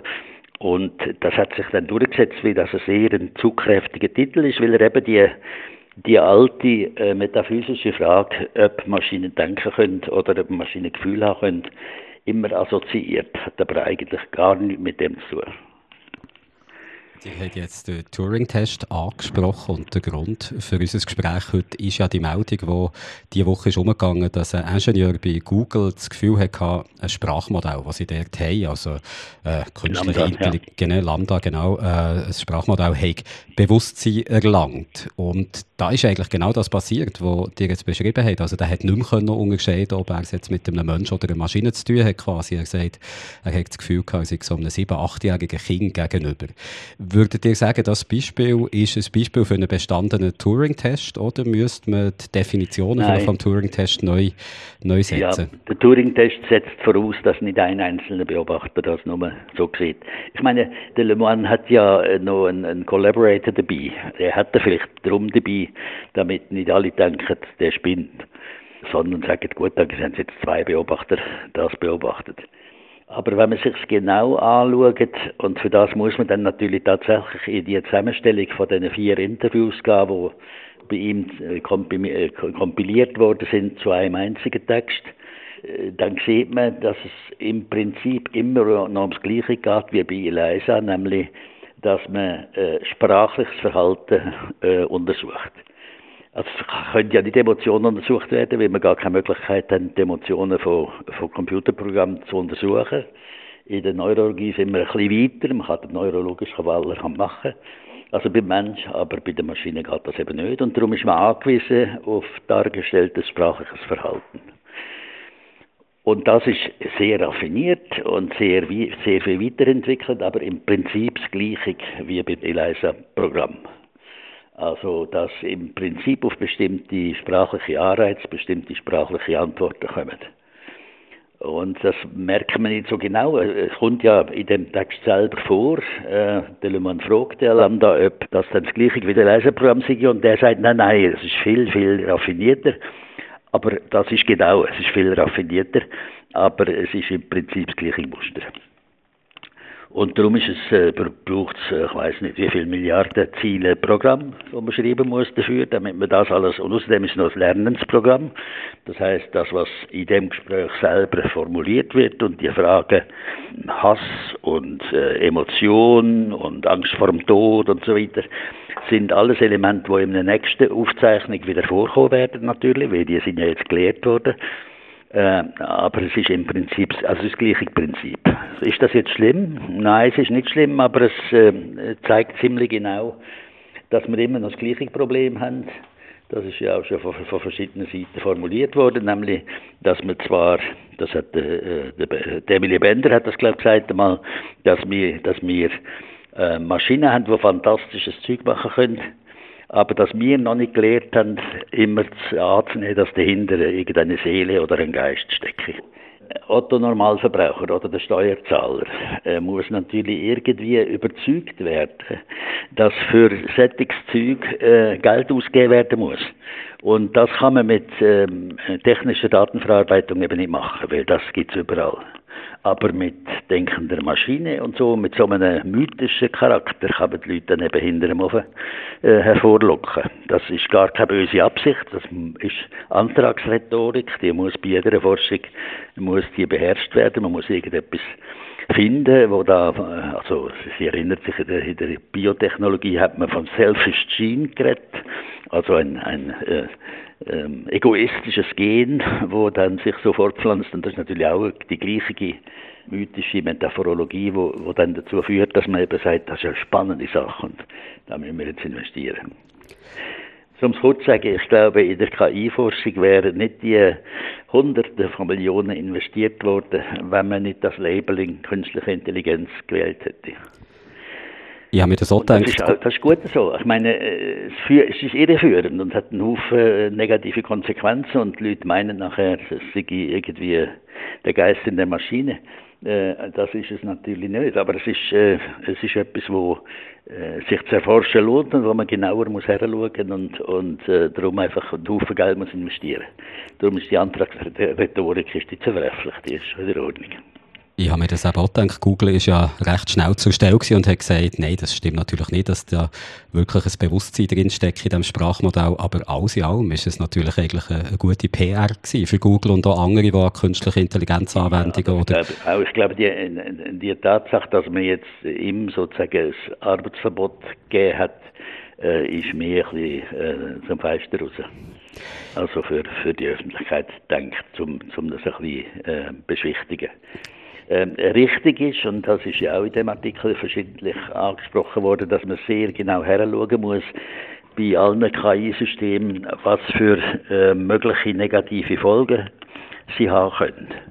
Und äh, darum ist ja zurzeit ist die europäische KI-Gesetzgebung unterwegs und darum geht es auf vielen Instituten, eben auch bei uns, gibt es äh, so Forschergruppen, die sich mit Responsible Artificial Intelligence befassen, also mit der Frage, wie kann man äh, das die, die, die mächtigen Systeme, die man hat, wo kein menschliches Bewusstsein sind, aber wo unglaubliche Datenmengen können prozessieren wie kann man die verantwortbar einsetzen? Und das ist, glaube ich, so ein bisschen der, der Kern, wo jetzt alles darauf rausläuft. Es gibt ja durchaus Forscher, Forscherinnen im Bereich von der künstlichen Intelligenz, die davon ausgehen, dass eine Maschine wirklich mal so eine generelle künstliche Intelligenz könnte entwickeln Also eine Intelligenz, die nicht nur sehr spezifisch auf ein Gebiet ist, sondern wirklich eine allgemeine, wie wir Menschen sie auch haben. Und äh, dann vielleicht sogar die menschliche Intelligenz die könnte übertreffen. Wie seht ja, ihr das? Ja, Glaubt ihr, dass so etwas jemals wird möglich sein Ja, das ist Ray, äh, Ray Kurzweil hauptsächlich, der das propagiert. Äh, die These ist weit verbreitet und ähm, äh, das ist die sogenannte Singularity-These. die sagt, dass wenn irgendwann einmal die Maschinen, ob es jetzt eine ist oder alle zusammen, äh, so viel, ähm, äh, ich sage mal, Rechenleistung haben, dass sie alle menschlichen Leistungen übertreffen, dass dann ein neues Zeitalter beginnt, wie dann natürlich auch der Mensch nicht mehr kann sagen was die Maschine äh, eigentlich macht, weil sie nicht mehr kontrollierbar ist. Und das spielt auf dem gleichen Klavier, also auch mit der gleichen Metapher. Auch dort wird natürlich nicht darauf geachtet, dass Intelligence eben Datenverarbeitung heißt und nicht mit der menschlichen Intelligenz zu tun hat. Aber es ist natürlich ein Horrorszenario von dort auf. Also Horror- oder Wunschszenario, je nachdem, wie man das jetzt interpretiert, wo dort aufgemacht wird. Ich vermute, dass wir jedenfalls das nicht erleben werden, vor allen Dingen aus einem einfachen systematischen Grund. Äh, wenn es so weit wäre, würden wir es ja per Definition gar nicht merken. Also man könnte es ja nur merken, wenn man merkt, dass sie bessere Leistungen bringt als die menschliche Intelligenz. Und wir wissen schon lange, dass, es, dass sie besser rechnen kann, präziser ist etc. Das wissen wir alles. Aber das macht ja alles nicht das aus, was wir menschliche Intelligenz nennen, oder was, was so die Sonderstellung des Menschen im Kosmos ausmacht. Als letzte Frage möchte ich noch auf etwas zurückkommen, das die eigentlich schon auf eine Art schon ein bisschen angesprochen haben, was mich jetzt einfach trotzdem noch würde interessieren, so als konkrete Antwort. Wenn ja. wir eine Maschine haben, die perfekt kann nachahmen wie ein Mensch auf etwas würde antworten wo, wenn ich etwas eingebe, mir das Gefühl gibt, äh, da ist ein Mensch am anderen Ende und ich habe keine Möglichkeit, das irgendwie zu falsifizieren. Also ich gehe davon aus, das ist ein Mensch, aber es ist eigentlich nur eine Maschine, die einfach perfekt trainiert ist worden, dass sie die menschliche Kommunikation kann nachahmen oder auch wie ein Mensch auf Sachen reagiert. Genau. Mhm. Genau. Wenn die Imitation in diesem Imitation Game perfekt ist, gibt es denn, denn überhaupt noch einen sinnvollen Unterschied, den man kann machen kann zwischen einem Bewusstsein, wie wir das haben, und dem Bewusstsein, das die Maschine hat, was für mich doch die ganze Zeit perfekt ja, jetzt, wirkt? jetzt machen wir ein ganz neues, riesiges Fass auf. Also die Argumentation, warum äh, künstliche Intelligenz im engeren Sinn technische ähm, sozusagen Abbildung oder, oder Vorbildung oder Weiterentwicklung vom menschlichen Gehirn und die Leistung, die darauf läuft, warum die nicht möglich oder schwierig wird, ist lange Jahre hindurch immer so geführt worden, dass gesagt hat, ja, für das braucht dieses Bewusstsein. Und eine Maschine hat kein Bewusstsein. Und das ist jetzt der entscheidende Punkt äh, bei dem ganzen Le Mans-Skandal oder, oder wie man sagen will, nämlich dass er gerade eben nicht nur davon ausgeht, dass sie kognitive Leistungen, äh, dass das Programm andere kognitive Leistungen perfekt beherrscht, das sagt das Programm selber, sondern dass, sie, dass er davon ausgeht, dass sie Bewusstsein hat und mit dem Bewusstsein koppelt Gefühl hat. Klammer auf, das ist allerdings immer nur wieder ausdruckbar in sprachlichen Äußerungen. Also man, man kann nicht checken, ob die Maschine wirklich Zuneigung oder Abneigung empfindet. Die gewünschte, klare, kurze Antwort ist lang und kompliziert. Für das dritte Interview wechseln wir jetzt mal das Feld. Der Benjamin Greve ist nicht Philosoph, sondern Professor für Neuroinformatik an der ETH Zürich. Da gehören zum Beispiel neuronales Lehren und intelligente Systeme zu seinen Forschungsschwerpunkten. Der Benjamin Greve hat mir übrigens ganz spontan vor dem Interview zu Du angeboten. Also verklüpft nicht, wenn ich ihm plötzlich Du sage, das ist schon in Ordnung. Und ich habe als erstes von ihm wissen, wie man eigentlich eindeutig feststellen könnte, ob eine Maschine ein Bewusstsein hat oder ob sie nicht nur so tut. Hm, das ist natürlich ganz schwierig. Man muss sich bei solchen Systemen natürlich im Klaren sein, wie die trainiert werden. Ja, und die werden ja gerade auch die Sprachmodelle trainiert auf zum Teil riesigen Textdatenmengen aus dem Internet. Ich glaube, zum Teil wird da sogar das gesamte Internet runtergeladen. Ja, und was diese Modelle dann lernen, ist, die lernen, schau dir mal diesen Satz hier an, ja, und dann sag mir mal, was das nächste Wort ist. Ja, und das lernen die eigentlich nur, immer das nächste Wort rauszugeben. Und dann gibt man ihnen wieder die, dieses, diesen Satz plus das nächste Wort und sagt, was ist denn jetzt das nächste Wort? Und diese Modelle lernen quasi statistisch, was ist denn jetzt, welches Wort hat denn die höchste Wahrscheinlichkeit hier hinzukommen und dann setzen sie das nächste Wort ein. Ich denke, dass, dass, dass Menschen anders lernen. Wir lernen nicht nur mit Text, ich zum Beispiel habe nicht das ganze Internet gelesen. Ich weiß nicht, wie es dir, es dir geht. Trotzdem würde ich sagen, ich habe ein besseres Verständnis, wie die Welt funktioniert, wie sich bestimmte Sachen, wie sich Hund und Katze zueinander verhalten, ja, als dieses Netzwerk, das sie bei Google trainiert haben, weil es eben nur auf Daten, auf diesen Text- und Bilddaten trainiert wurde und nie überhaupt mit einer Katze oder einem Hund, sage ich mal, interagiert hat. Ja, es ist nie Auto gefahren, es hatte nie Schmerzen, es hat keine Emotionen. Das heißt, all diese Sachen kann das Netzwerk eigentlich gar nicht nachempfinden oder verstehen. Und daher wäre ich vorsichtig davon, schon von Consciousness oder davon zu sprechen, dass das vielleicht dem Menschen ähnlich ist, weil diese Netzwerke für mich eher eine, eine, eine sehr High-Level-Statistik machen, anstatt wirklich zu verstehen, wie die Welt funktioniert. Du hast jetzt etwas sehr Interessantes angesprochen. Der Computer ist eben nie selber Auto gefahren, der hat auch nie selber eine Katze gestreichelt, der hat ja keine Füße, um das Gaspedal zu bedienen und keine Hände, um eben ein Tier streicheln zu können. Wie wichtig ist es denn, einen Körper zu haben, also die Welt körperlich erleben zu können, um so etwas wie Bewusstsein, so etwas wie Intelligenz auszubilden? Also der Mensch, der lernt als Kind ja nicht einfach ganz abstrakt das Internet auswendig, sondern der spielt mit Bauklötzen, der streichelt eine Katze, der Computer kann das wie gesagt nicht. Steht das der Entwicklung einer künstlichen Intelligenz im Weg, dass der Computer eben kein körperliches Erlebnis der Welt hat? Genau, ich denke, das ist ein ganz, ganz wichtiger Punkt, dass man sich das menschliche Lernen vorstellen muss, als es gibt bestimmte, bestimmte Goals, bestimmte Sachen, die man sich selber setzt. Ja, mein kleiner Sohn, der kommt rein und sagt, heute möchte ich was bauen, ja, ein Turm mit Lego. Und dann macht er das und versucht das und lernt das selbstständig. Ja. Das heißt, er setzt sich selber ein Ziel und erreicht das dann. Dann kommt er nächsten Tag und sagt, heute möchte ich eine Burg bauen und er weiß, die Burg besteht aus vier Türmen und da kann er das, was er gelernt hat, wieder einsetzen, um ein noch komplexeres Ziel zu erreichen. Ja. Und so stelle ich mir das auch bei Menschen vor, dass wir kumulativ quasi lernen, erstmal einfache Tasks, einfache Ziele zu erreichen und dann darauf aufbauen, setzen wir uns immer mehr kompliziertere Ziele ja, und können die dann erreichen. Und dadurch lernen wir im Prinzip durch Interaktion, durch selbstgebende Zielsetzung ein Verständnis von, von der Welt, wie die funktioniert. Und wir lernen ganz, ganz wichtig, wenn wir jetzt ein Goal haben, ein Ziel, ja, wie können wir Handlungen ausführen, so dass wir dieses Ziel erreichen. Diese, diese, diese KI von Google, die hat ja nie mit der Welt irgendwie interagiert. Die hat nicht Auto gefahren, die hat nicht gegessen, die hat nicht keinen Text geschrieben, die, doch Text geschrieben hat sie wahrscheinlich gemacht. Aber, aber die, diese Interaktion, diese, ich habe ein, ein gewisses Ziel, da möchte ich hin. Ja. Ich weiß, um dieses Ziel zu erreichen, muss ich erst A machen, dann B, dann C, dann D. Das weiß ich, weil ich verstehe, wie die Welt funktioniert. Und dann kann ich das umsetzen. Ich glaube, das können diese Sprachmodelle noch nicht so wirklich, obwohl hier und da können sie es auch schon. Also ähm, man kann so auch, auch die Language Model zum Teil fragen, ähm, das ist der Task, den ich ausführen möchte, was sind die einzelnen Steps? Und die geben einem dann Sätze, wobei sie nicht wirklich verstehen, was das bedeutet, weil sie es einfach nie gemacht haben, nicht ausgeführt haben.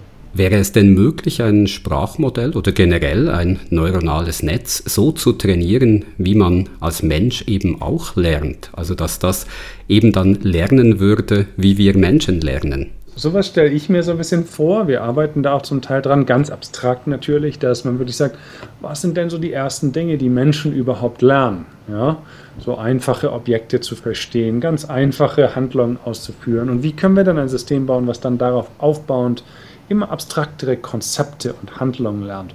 Und wenn man sich das anschaut, Sprache kommt ja dann wirklich erst viel später, so ab, ich weiß nicht, dem Alter zwei oder drei vielleicht, ja wo Sprache dann das ermöglicht, nochmal Verbindungen zwischen abstrakten Konzepten zu verstehen und zu lernen, die man über Handlungen gar nicht lernen könnte. Ja, zum Beispiel mathematisch oder so mathematische Formeln, Addition, könnte, könnte, kann man schlecht oder wahrscheinlich vielleicht oder Multiplikation. Wie würde ich Multiplikation über Handeln lernen? Das kann ich nicht. Ja, aber indem ich verschiedene Konzepte verbinde, kann ich Multiplikation verstehen wir stellen uns auch so ein bisschen vor, dass man wirklich erst ganz einfache Sachen lernt und dann immer darauf aufbauend abstraktere Konzepte, abstraktere Verhalten. Und ich glaube, wenn man das so arrangiert, so macht, dann hätte man vielleicht auch irgendwas, was so ein bisschen eher intelligent ist auf dem Level eines Menschen. Das Problem bei Sprachmodellen wie jetzt dem von Google, Lambda oder auch GPT-3 von OpenAI das ist ja dass die Intelligenz, die man da in den ersten paar Antworten zumindest zu erkennen glaubt, dass diese Intelligenz, ich sage jetzt mal, relativ schnell versandet. Also die innere Kohärenz, die fehlt diesen Antworten eben gerade aufs Große und Ganze gesehen.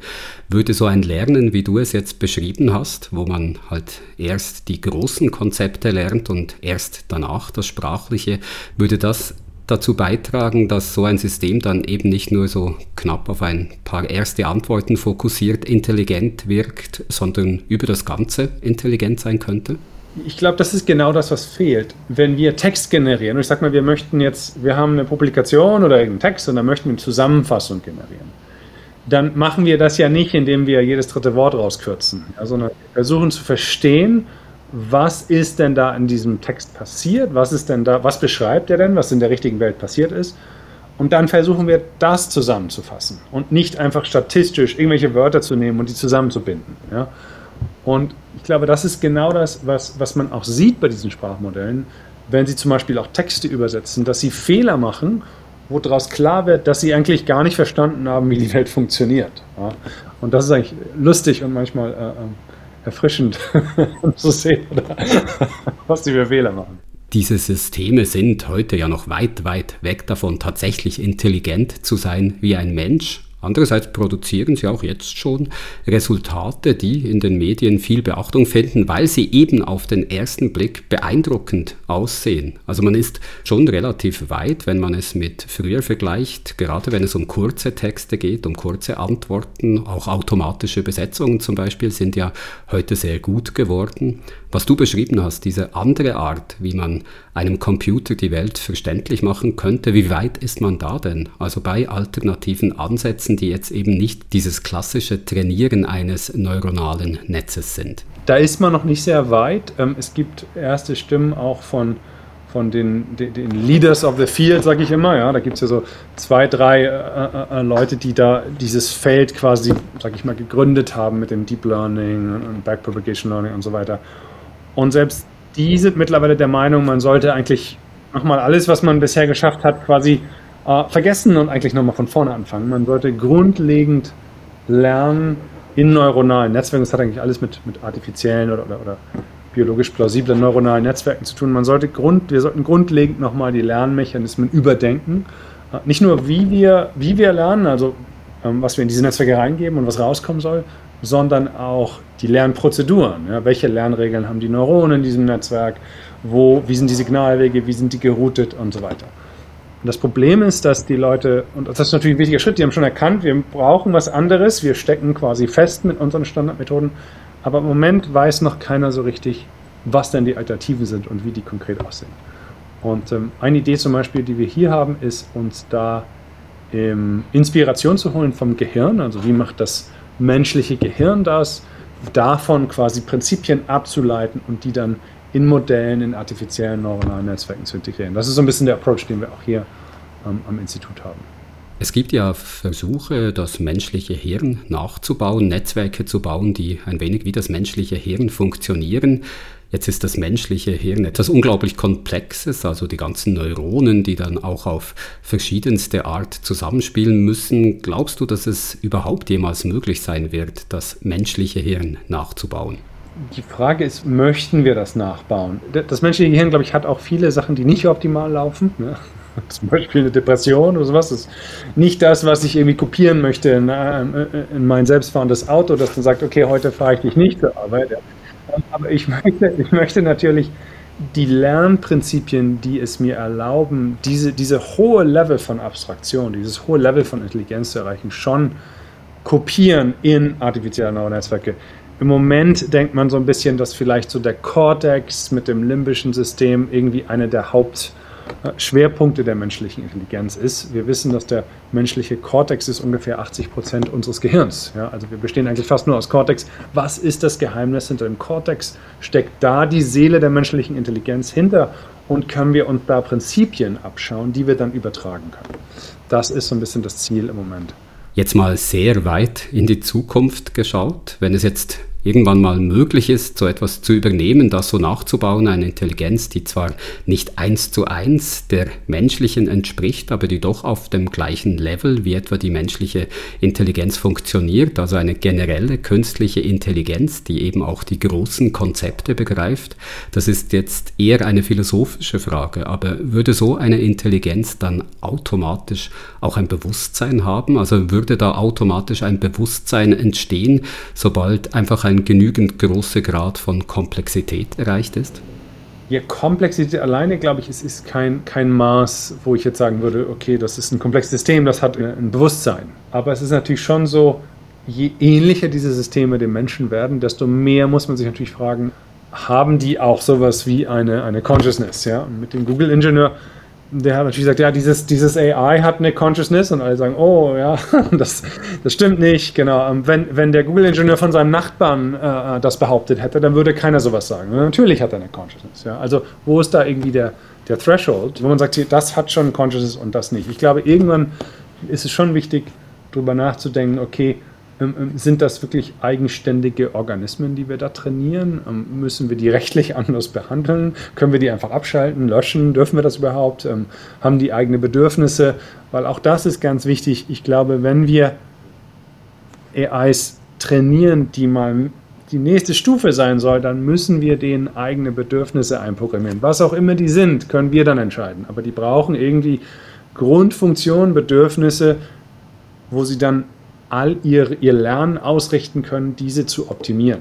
Ja, ich sage mal, beim Menschen ist das ganz einfach. Was brauchen wir denn?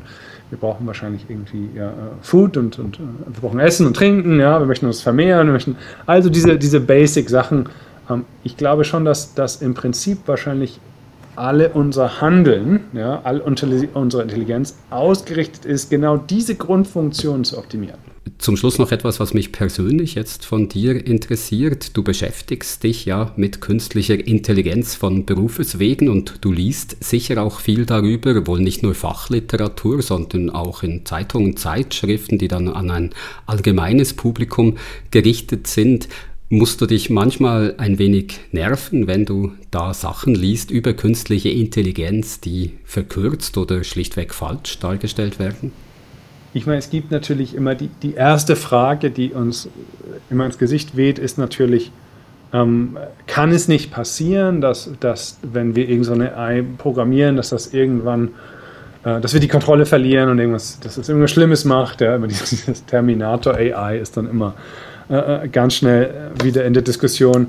Und, und da jemand, der natürlich in diesem Feld arbeitet, die Technik versteht, hat da natürlich hat da keine Bedenken, ja, weil wir immer noch kontrollieren, was passiert und es gibt auch Ideen, wie man eigentlich gezielt genau verhindern kann, dass eben genau das nicht passiert. Und natürlich hat, hat jede Technologie auch äh, äh, das Potenzial, dass sie natürlich auch für andere Zwecke eingesetzt wird. Ja? Das gibt es bei jeder Technologie, nicht nur bei AI. Und ich glaube, das, das ist wahrscheinlich viel mehr das, worüber man diskutiert. Ich möchte die Diskussion, würde ich gerne ein bisschen weiter dahin lenken und weg von diesem, ja, äh, was passiert, wenn das out, out of control geht. Ja? Gut, hoffen wir, dass es in diese Richtung geht. Zum Schluss unseres Gespräches hier gibt es irgendetwas, das du in Bezug auf die künstliche Intelligenz, auf Forschung zur künstlichen Intelligenz gerne noch gesagt hättest? Ich habe noch mit einem Doktoranden neulich diskutiert, der Reinhard, und der hat dieses Beispiel hochgebracht. Ja. Wir sind ja, was wir hier machen, zum einen, wir, wir bauen, versuchen natürlich künstliche Intelligenz nachzubauen und zu verstehen, beziehungsweise natürliche Intelligenz und dann künstliche nachzubauen. Da sind wir dann bei, bei natürlicher Intelligenz, sind wir im Bereich Neuroscience, Hirnforschung, wie funktioniert das Gehirn, wie funktioniert eine Zelle. Und es gibt mittlerweile Methoden in unserem Feld, wo wir wirklich über eine Million Zellen gleichzeitig messen können, ja, in, in einem Gehirn zum Beispiel von einer Maus. Und wenn man sich das Ganze jetzt um, mal projiziert auf den Menschen und, und annimmt, ich könnte ähm, die Aktivität meines Gehirns von jedem Neuron könnte ich jetzt messen über eine halbe Stunde lang. Ja, und ich würde das abspeichern. Dann würde ich diese Aktivität, jedes Neuron würde ich dann ersetzen durch eine LED, ja, und ich würde die Aktivität wieder in diese LEDs einspielen und die würden dann blinken. Die würden dann quasi genau meine Gehirnaktivität der Neurone würden die widerspiegeln, abbilden. Hat dieses Ding dann auch Consciousness? Ist das dann auch conscious oder nicht? Oder wie muss ich, das wie muss ich mir das vorstellen? Also was ist, ich glaube, die, die, Frage, die, die wir uns, da, da, da bin ich wahrscheinlich zu fachfremd, ähm, die wir erstmal beantworten müssen, was ist überhaupt Consciousness? Also ab wann ist ein Organismus überhaupt Consciousness oder nicht? Reicht es, dass ich einfach nur die Aktivität des menschlichen Gehirns zum Beispiel kopiere oder nicht, oder gehört da irgendwie mehr dazu? Und jetzt kommen wir zum letzten Interview. Das habe ich mit der Leonie Seng können machen. Die Leonie Seng hat früher auch mal beim Radio geschafft, darum hat sie ein gutes Mikrofon parat gehabt, wo wir per Internet miteinander haben geredet und ich glaube, das gehört mir jetzt gerade auch. Die Leonie Seng beschäftigt sich, wie schon mal kurz gesagt, ihre Forschung vor allem mit Fragen von Technikethik, Maschinenethik und Ethik von künstlicher Intelligenz. Die Leonie Seng ist, wie gesagt, meine letzte Interviewpartnerin gewesen und ich gedacht, bei ihr steige ich mal gerade mit einer ganz einfachen Frage Frage ein und habe vorher wissen, wie man den Begriff Bewusstsein eigentlich genau definiert. Ja, das ist äh, eine total spannende Frage und wie die meisten philosophischen Fragen keine einfache Frage. Ich denke, man kann auf der einen Seite umgangssprachlich Differenzierungen vornehmen. Also man kennt zum Beispiel aus der ähm, ersten Hilfe die Abfrage von Bewusstsein. Da geht es dann um Bewusstsein im Unterschied zur Bewusstlosigkeit. Da wird dann zum Beispiel die Reaktionsfähigkeit geprüft. Man äh, schaut, ist die Person ansprechbar, ähm, ob die Sinneseindrücke funktionieren und so weiter. Dann gibt es auch den Ausdruck des Selbstbewusstseins, aber das sind jetzt alles äh, keine philosophischen äh, Unterscheidungen, sondern eher alltagssprachliche. Also da geht es dann eher um, im Englischsprachigen spricht man auch von Self-Confidence oder Assurance, also um persönliches äh, Wahrnehmen und Erleben. Dann gibt es auch das öffentliche Bewusstsein und ähm, natürlich auch die, die ähm, Empfindungsfähigkeit und Empfindsamkeit. Und wenn es dann in die philosophischen Fragen rund um das Bewusstsein geht, da gibt es tatsächlich keine abschließende Antwort. Also es gibt rund um das Bewusstsein unterschiedliche Ansätze und tatsächlich auch unterschiedliche Ausdrücke und Begriffe, die verwendet werden. Also eine Bewusstsein ist das Thema der Philosophie des Geistes. Und in der Philosophie des Geistes gibt es unterschiedliche Ansätze, die zu erklären versuchen, was denn eigentlich Bewusstsein ist und wie man das vom Körper trennen kann. Und ein wichtiger Aspekt dabei ist tatsächlich das innere Empfinden, also das innere Erleben, wie es ist, ich zu sein. Das ist ein Aspekt, ein möglicher Aspekt von Bewusstsein. Aber es gibt, wie gesagt, noch viele verschiedene andere. Aber dieses innere Empfinden, das kann ich von außen ja eigentlich gar nicht erkennen. Also wenn ich jetzt sagen müsste, ob Sie eines haben, ein inneres Empfinden, dann nehme ich das zwar sehr an, aber definitiv abschließend wissen könnte ich das nicht.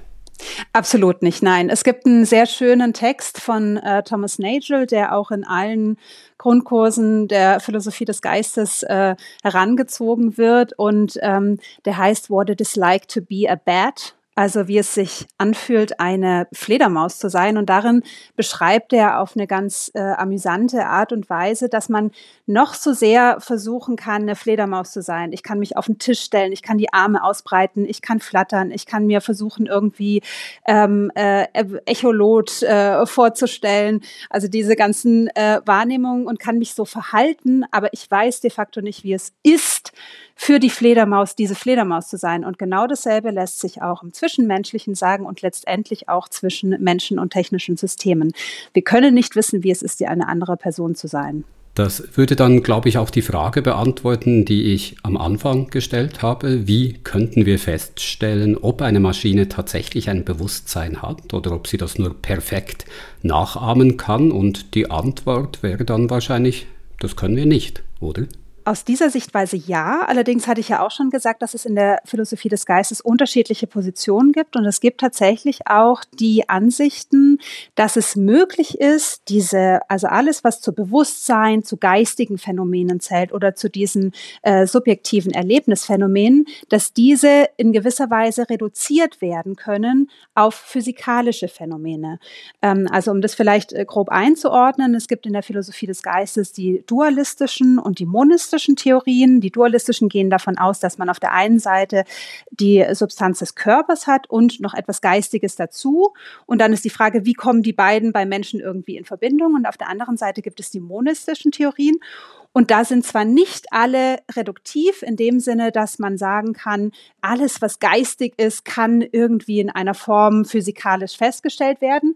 Aber es gibt durchaus Ansätze, das findet man zum Beispiel in vielen aktuellen neurowissenschaftlichen Positionen, die Idee, dass man Gedanken, Überzeugungen, Vorstellungen, Bewusstsein letztendlich im der physikalischen Beschaffung von Menschen wiederfindet.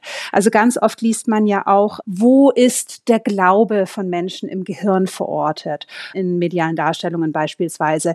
Also diese Ansicht gibt es schon und demnach könnte man auch die Theorie aufstellen, zu sagen, naja, wenn ich es jetzt schaffe, dieses, diese physikalische Beschaffenheit von Menschen irgendwie so umzusetzen in Maschinen, dann könnte es durchaus möglich sein, dass diese auch bewusst sein haben können oder bewusst sein können, sofern man eben diese Grundvoraussetzung akzeptiert, dass alles Geistige in irgendeiner Form sich im Physikalischen wiederfinden kann. Das würde aber auch heißen, um das festzustellen, müsste die Maschine gebaut sein wie der Mensch. Also sie müsste ein Hirn analog dem des Menschen haben und wahrscheinlich auch einen Körper, weil das Bewusstsein in einer Art ja auch körperlich ist. Also wenn ich feststellen möchte, hat diese Maschine ein Bewusstsein, so wie ich das kenne, dann geht das eigentlich nur bei einer Maschine, die gebaut ist wie ich.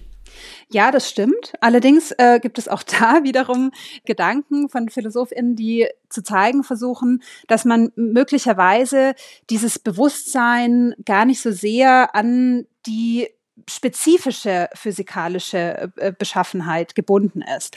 Also es gibt zum Beispiel die Idee des philosophischen Zombies. Das beschreibt unter anderem der Philosoph David Chalmers. Und darin geht es darum zu sagen, na ja, Bewusstsein, es macht letztendlich keinen Unterschied, ob die physikalische Grundlage jetzt eine neurophysiologische ist oder ob das irgendwie durch Silikonchips dargestellt wird oder wie auch immer. Bewusstsein ist völlig unabhängig davon und kann in diesem Sinne auch unabhängig realisiert werden. Allerdings sind das Theorien, die bis jetzt in der Praxis nicht gezeigt wurden, eben weil es so schwierig ist, den Begriff des Bewusstseins überhaupt zu fassen und auf eine bestimmte Definition festzulegen. Und wahrscheinlich müsste man dann auch davon ausgehen, dass es eben nicht nur die eine Form des Bewusstseins gibt, so wie ich es selber erlebe, sondern dass die Maschine, die auf anderen physikalischen Grundlagen beruht oder beruhen würde als ich, äh, wenn die ein Bewusstsein hätte, dass sich dieses Bewusstsein von meinem unterscheiden würde, eben weil sie anders gebaut ist und äh, ja sogar die Bewusstsein der Menschen sich wahrscheinlich voneinander unterscheiden, also dass sie nicht unbedingt das gleiche Bewusstsein haben wie ich die grundlegende Unterscheidung, die, bei, die man dabei auch treffen muss, ist die eine Frage, was ist wirklich? Also haben Menschen Bewusstsein, können Maschinenbewusstsein haben, was bedeutet das? Und die andere Sache, weshalb auch diese äh, Geschichte um Blake Lemoine aus meiner Sicht gerade so ähm, hochgekocht ist, ist die Frage, was man ihnen zuschreibt. Und in Zuschreibungen sind Menschen manchmal recht schnell und daraus können dann möglicherweise auch Folgen entstehen, also die man auch dann in ethischer oder rechtlicher Hinsicht diskutieren muss. Also die eine Frage, was ist wirklich?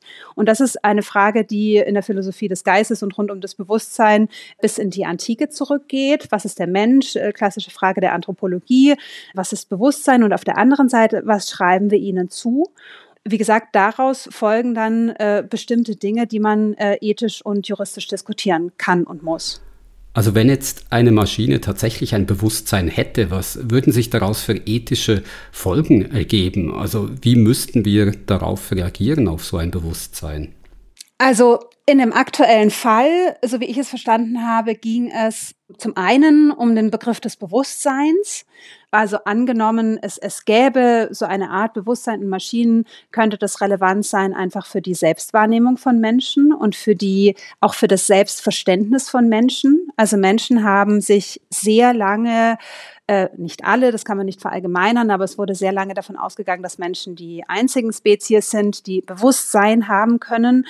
Bei Tieren gibt es inzwischen einige ForscherInnen, die sagen, dass auch Tiere Bewusstsein haben können, aber auch das ist keineswegs eine abgeschlossene Diskussion und es gibt nach wie vor Menschen, die auch sagen, nein, Tiere können kein Bewusstsein haben. Und bei Maschinen würde sich dann wiederum diese, das, diese Frage nochmal stellen, auch was bedeutet das dann für uns Menschen, wenn wir auf einmal mit einer anderen Spezies Spezies, sei es jetzt auch in Form von Technik, mit diesen zu tun hätten. Was bedeutet das für unser Selbstverständnis? Und die andere Frage, wenn es dann um solche Begriffe wie Person geht, da hängen dann tatsächlich auch Rechte und Pflichten dran. Also wenn man technischen Systemen einen Personenstatus zuschreiben möchte, dann sind damit, einfach weil der Personenbegriff auch im Recht verankert ist, sind damit gewisse Folgen für Verantwortung und Pflichten verbunden. Und da ist die, eben die große Frage, ob man das möchte, technischen Systemen die Verantwortung zuzuschreiben. Ich möchte nochmal zurückkommen auf die Frage, wie man denn feststellen könnte, ob eine Maschine tatsächlich ein Bewusstsein hat. Etwas, was da schon lange herumgeistert, ist ja der Turing-Test von Alan Turing, der so ganz kurz gesagt zeigen soll, ob eine Maschine ein dem Menschen gleichwertiges Denkvermögen hat. Also beim Turing-Test geht es ja auch wieder kurz gesagt nur darum, ob jemand, der nicht sieht, mit wem er oder sie spricht, ob diese Person noch feststellen kann, ob das jetzt eine Maschine ist oder ein Mensch, die da eben die Antworten gibt. Und wenn man sich die Sprachmodelle heute ansieht, die es gibt, also zum Beispiel eben Lambda von Google, da sind sind die zum Teil schon sehr weit und gerade wenn es um kurze Sätze geht, um kurze Antworten, kann man tatsächlich nicht mehr unterscheiden, kommt das jetzt von einem Menschen oder einer Maschine. Was glauben Sie, hat der Turing-Test unter solchen Bedingungen überhaupt noch eine Bedeutung oder müsste man eigentlich sagen, nein, um festzustellen, ob eine Maschine ein Denkvermögen hat, das sich mit dem des Menschen vergleichen lässt, da genügt dieser Test schon lange nicht mehr. Also ich denke, was auf jeden Fall entscheidend ist, ist, dass diese Systeme, Sie haben es gesagt, immer besser werden in der Spracherkennung und Sprachgenerierung menschenähnlicher Sprache. Und dass sich dann natürlich langfristig die Frage stellt, wie gehen wir damit um, wenn diese Differenz immer kleiner wird. Und da gibt es zum Beispiel die Diskussionen auch, ob transparent gemacht werden sollte, in welchen Fällen es sich um eine Form menschlicher, also mensch-menschlicher Kommunikation handelt oder einer Kommunikation ähm, von Mensch und Technik. Was den Turing-Test angeht, ist das, denke ich, so ein Modell, das angewendet werden kann, das allerdings hinter dem ganz andere Fragen stehen, nämlich die, die ich schon genannt hatte. Was macht eigentlich den Unterschied zwischen Menschen und Technik aus und wie gehen wir damit um, wenn wir diese Unterscheidung nicht mehr so eindeutig treffen können, wie es bislang der Fall war? Man hat es zum Beispiel auch in der Entwicklung von Androiden-Robotern. Die ähm, sind zwar dadurch, dass sie eine bestimmte Funktion erfüllen ähm, und nicht vergleichbar mit, mit anderen äh, KI-Systemen, die keine dementsprechende äußere Form haben, aber da stellt sich dieselbe Frage. Frage, wie gehen wir damit um, wenn wir nicht klar unterscheiden können, handelt es sich um einen Mensch oder um eine Technik? Ich möchte noch einmal so eine dieser in Anführungszeichen einfachen Fragen stellen. Wie Bewusstsein entsteht, das weiß man auch noch nicht genau, oder? Das ist eine gute Frage, die aus meiner Sicht in der, auch in der Bioethik äh, zu verantworten wäre und für die es keine, zumindest keine abschließenden Antworten gibt. Also in den allermeisten Fällen, das ist, wird teilweise auch als unbefriedigend wahrgenommen, ist es in der Philosophie so, dass es eine Frage gibt und unterschiedliche Ansätze. Es gibt unterschiedliche Theorien, unterschiedliche Argumente, die versuchen, für die eine oder andere These zu argumentieren und zu plädieren. Und selten gibt es aber die eine Antwort, die dann tatsächlich auch abschließend herangezogen werden kann. Wenn man so etwas möchte, müsste man ins Recht schauen. Und meines Wissens nach ist äh, da der Personenbegriff tatsächlich relevanter als der des äh, Bewusstseins. Es gibt ja Projekte, die versuchen, das menschliche Hirn nachzubauen, das Human Brain Project zum Beispiel. Da ist man noch weit, weit davon entfernt, die Komplexität des menschlichen Hirns tatsächlich nachbauen zu können. Und es fragt sich auch, ob man jemals so weit sein wird. Aber nehmen wir jetzt mal an, man hätte es geschafft, das menschliche Hirn tatsächlich eins zu eins nachzubauen, würde sich dann automatisch so etwas wie Bewusstsein einstellen in diesem künstlichen Hirn. Also aus der Sicht der Philosophie können Sie da unterschiedliche Positionen einnehmen. Sie können in der Sicht des äh, beispielsweise des äh, Funktionalismus oder des Physikalismus argumentieren. Und dann können Sie sagen, ja, es wäre durchaus möglich, weil man Bewusstsein auf verschiedene Prozesse, je nachdem, welche Theorie Sie anwenden möchten, entweder reduzieren kann oder es gibt auch die äh, Idee der Supervenienz. Das bedeutet, dass äh, zwar ähm, äh, Gedanken und mentale Prozesse nicht komplett auf physikalische Prozesse reduziert werden können, aber dass sie auch nicht unabhängig voneinander sind.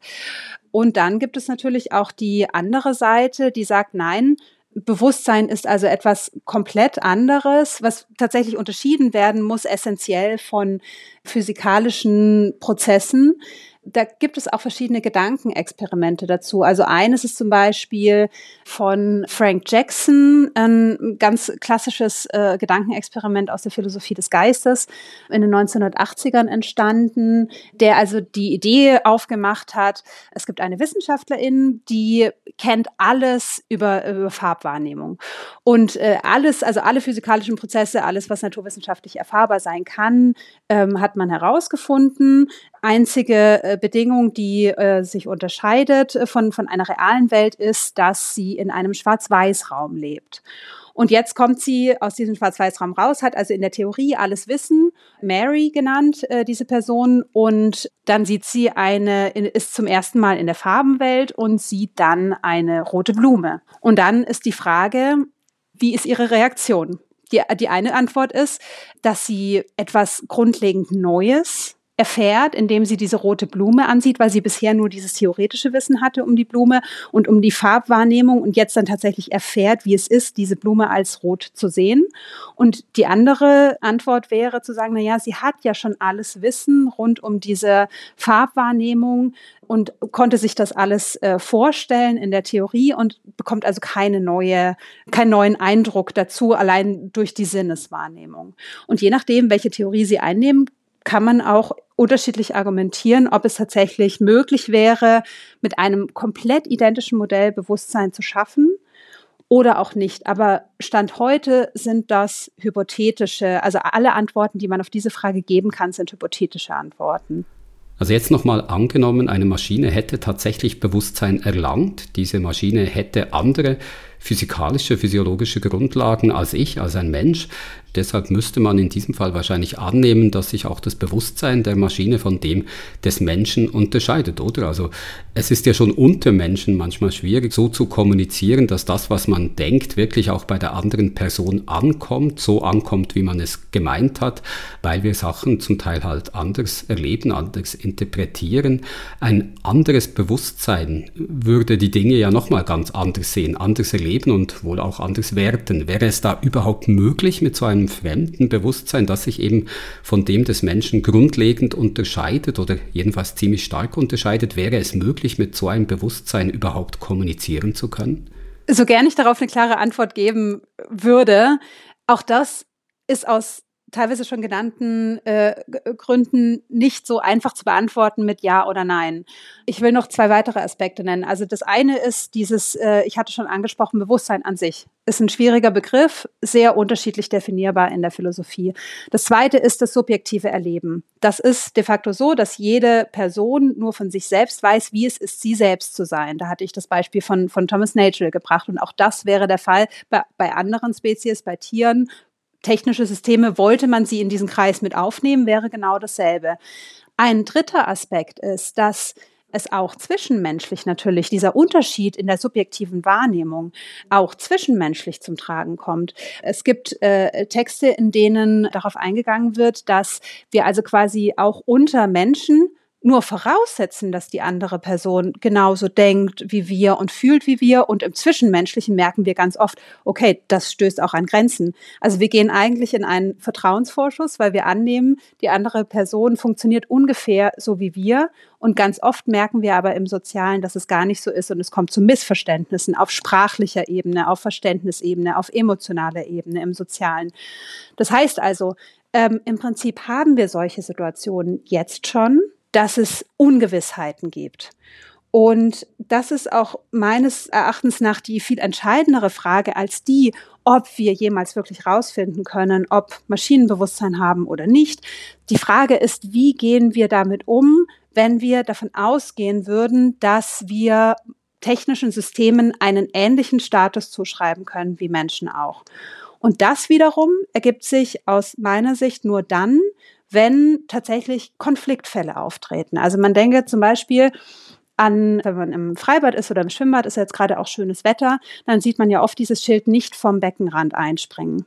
Und dieses Schild war nicht von Anfang an da, sondern es gab zuerst diese Situation, dass Menschen geschwommen sind, dann sind Leute von der Seite reingesprungen und dann hat man gemerkt, okay, ist keine gute Idee, also müssen wir da ein Schild aufstellen. Und ähnlich ist es auch mit Konfliktfällen, sei es jetzt im Bereich der Ethik oder im Bereich des Rechts. Erst dann, wenn wir Konflikte haben, wird überhaupt die Frage relevant, ähm, definieren zu müssen, was ist denn Bewusstsein, was ist eine Person, wem können wir Verantwortung zuschreiben, wem können wir gewisse Rechte und Pflichten zuschreiben. Und um jetzt nochmal auf ihr, ähm, auf das Beispiel auch, auf das Grundlegende zurückzukommen, was da gemacht wurde, ist eine Zuschreibung eines Personenstatus. Und das ist tatsächlich das Problematische. Völlig unabhängig davon, ob jetzt eine KI tatsächlich Bewusstsein haben kann oder nicht, ist die Zuschreibung und was folgt daraus. Sie haben vorhin gesagt, es könnte Konflikte geben, ethische, rechtliche Natur.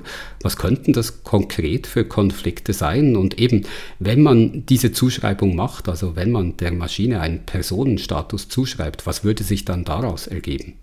Das eine ist, Sie hatten es ja auch schon gesagt, technische Systeme werden immer ausgefeilter, differenzierter. Sie können viel, übernehmen auch viele Arbeiten oder Aufgaben, die Menschen davor gemacht haben. Und an solchen Übergangssituationen stellen sich dann natürlich oft die Fragen, wie geht man damit um? Muss man möglicherweise etwas ändern? Ein Beispiel, das häufig zitiert wird, ist das automatisierte Fahren, wo es dann darum geht, was passiert, wenn automatisierte Fahrzeuge zunehmend ohne menschliches Zutun sich selbstständig im Autoverkehr, im Straßenverkehr bewegen können. Und dann muss man einfach damit rechnen, dass Konfliktsituationen wie Unfälle oder unklare äh, Verkehrsverhältnisse entstehen können. Und dann ist natürlich die Frage, wie geht man damit um, wenn ein Unfall passiert mit einem automatisierten Fahrzeug? Wer trägt die Verantwortung? Im Recht geht es dann auch um die Frage der Schuld da stellt sich zum Beispiel ganz konkret die Frage, ist es die Person, ist es der Fahrzeughalter, die Fahrzeughalterin, ist es äh, das Auto selber, was aus meiner Sicht äh, nicht sinnvoll ist, oder ist es der Hersteller, die Hersteller, das Herstellerunternehmen, da stellen sich solche Fragen. Wenn wir einer Maschine den Personenstatus zuschreiben, was könnte sich daraus ergeben? Wie müssten wir mit äh, so einer neuen Art von Person dann umgehen? Mein Ansatz wäre ein pragmatischer, nämlich die Frage, inwieweit es sinnvoll ist, Personenstatus technischen Systemen zuzuschreiben. Und aus meiner Sicht gibt es derzeit keinen Anlass, technischen Systemen Personenstatus zuzuschreiben. Ganz im Gegenteil, man handelt sich einige Probleme ein, weil an den Personenstatus eben auch nicht nur ethische, sondern rechtliche Fragen gebunden sind. Und auf der anderen Seite ich erkenne keine äh, Vorteile, die es haben könnte, technischen Systemen diesen Status zuzuschreiben. Bei äh, Tieren in der Tierethik ist es nochmal was anderes, weil wir es da mit lebenden Wesen zu tun haben. Das haben wir bei technischen Systemen nicht. Und deswegen ist tatsächlich die Frage, warum sollte man das machen? Aus meiner Sicht ist diese ganze Diskussion um, können technische Systeme intelligent sein, können sie Bewusstsein haben und so weiter, ist ein Stück weit etwas, was auch ein Hype erfährt. Es ist tatsächlich so, dass dass Spracherkennungssysteme immer besser werden. Das heißt aber noch lange nicht, dass man deswegen die ganze Zeit diesen Vergleich zwischen Mensch und Technik anstellen muss. Also viel interessanter als die Frage, ob technische Systeme tatsächlich Bewusstsein haben können oder selbstständig denken können und so, finde ich die Frage, warum anscheinend auf der menschlichen Seite das Bedürfnis herrscht, sich abzugrenzen von der Technik. Also das wäre wiederum eine anthropologische Frage mitunter, wo so äh, auch der Gedanke dahinter steckt, wie definieren wir uns als Menschen in einer sich ständig verändernden Welt. Und da scheint auf der einen Seite ein großes Bedürfnis nach Sicherheit, vielleicht auch nach Kontrolle da zu sein und dann eben auch nach Abgrenzung. Und so entsteht aus meiner Sicht die Frage überhaupt oder dieses, dieses Bedürfnis, sich abgrenzen zu müssen oder immer wieder gucken zu müssen, Technik wird immer besser. Wir finden das einerseits ganz toll, weil kein Mensch will vermute ich mal, Wäsche von Hand waschen oder was wir alles in äh, zumindest der, der europäischen westlichen Welt für Privilegien genießen mit Technik. Und auf der anderen Seite entstehen dadurch auch Ängste. Ich halte es für ratsam, diese Ängste und Fragen rund um Unsicherheit klar zu trennen von dem, was eigentlich technische Systeme können, leisten können und leisten sollen.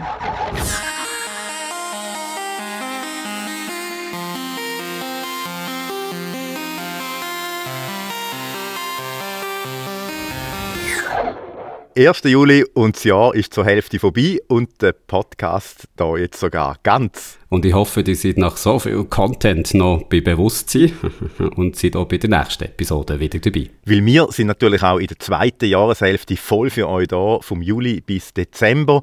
Und wenn ihr zwischen diesen Episoden einmal etwas von uns wollt, äh, hören oder auch von den anderen, die den Podcast äh, hören, dann könnt ihr das auf unserem Discord-Server machen. SRF Geeksofa heisst der und wer hier regelmäßig zulässt, der oder die weiss es schon, der Link dazu, den findet ihr in den Shownotes von dieser Episode. Für alle, die noch nie dort waren, wir freuen uns natürlich, euch auf dem Discord-Server zu begrüßen und es freut mich natürlich auch, wenn ihr die nächste Woche wieder mit dabei seid, hier beim äh, Podcast.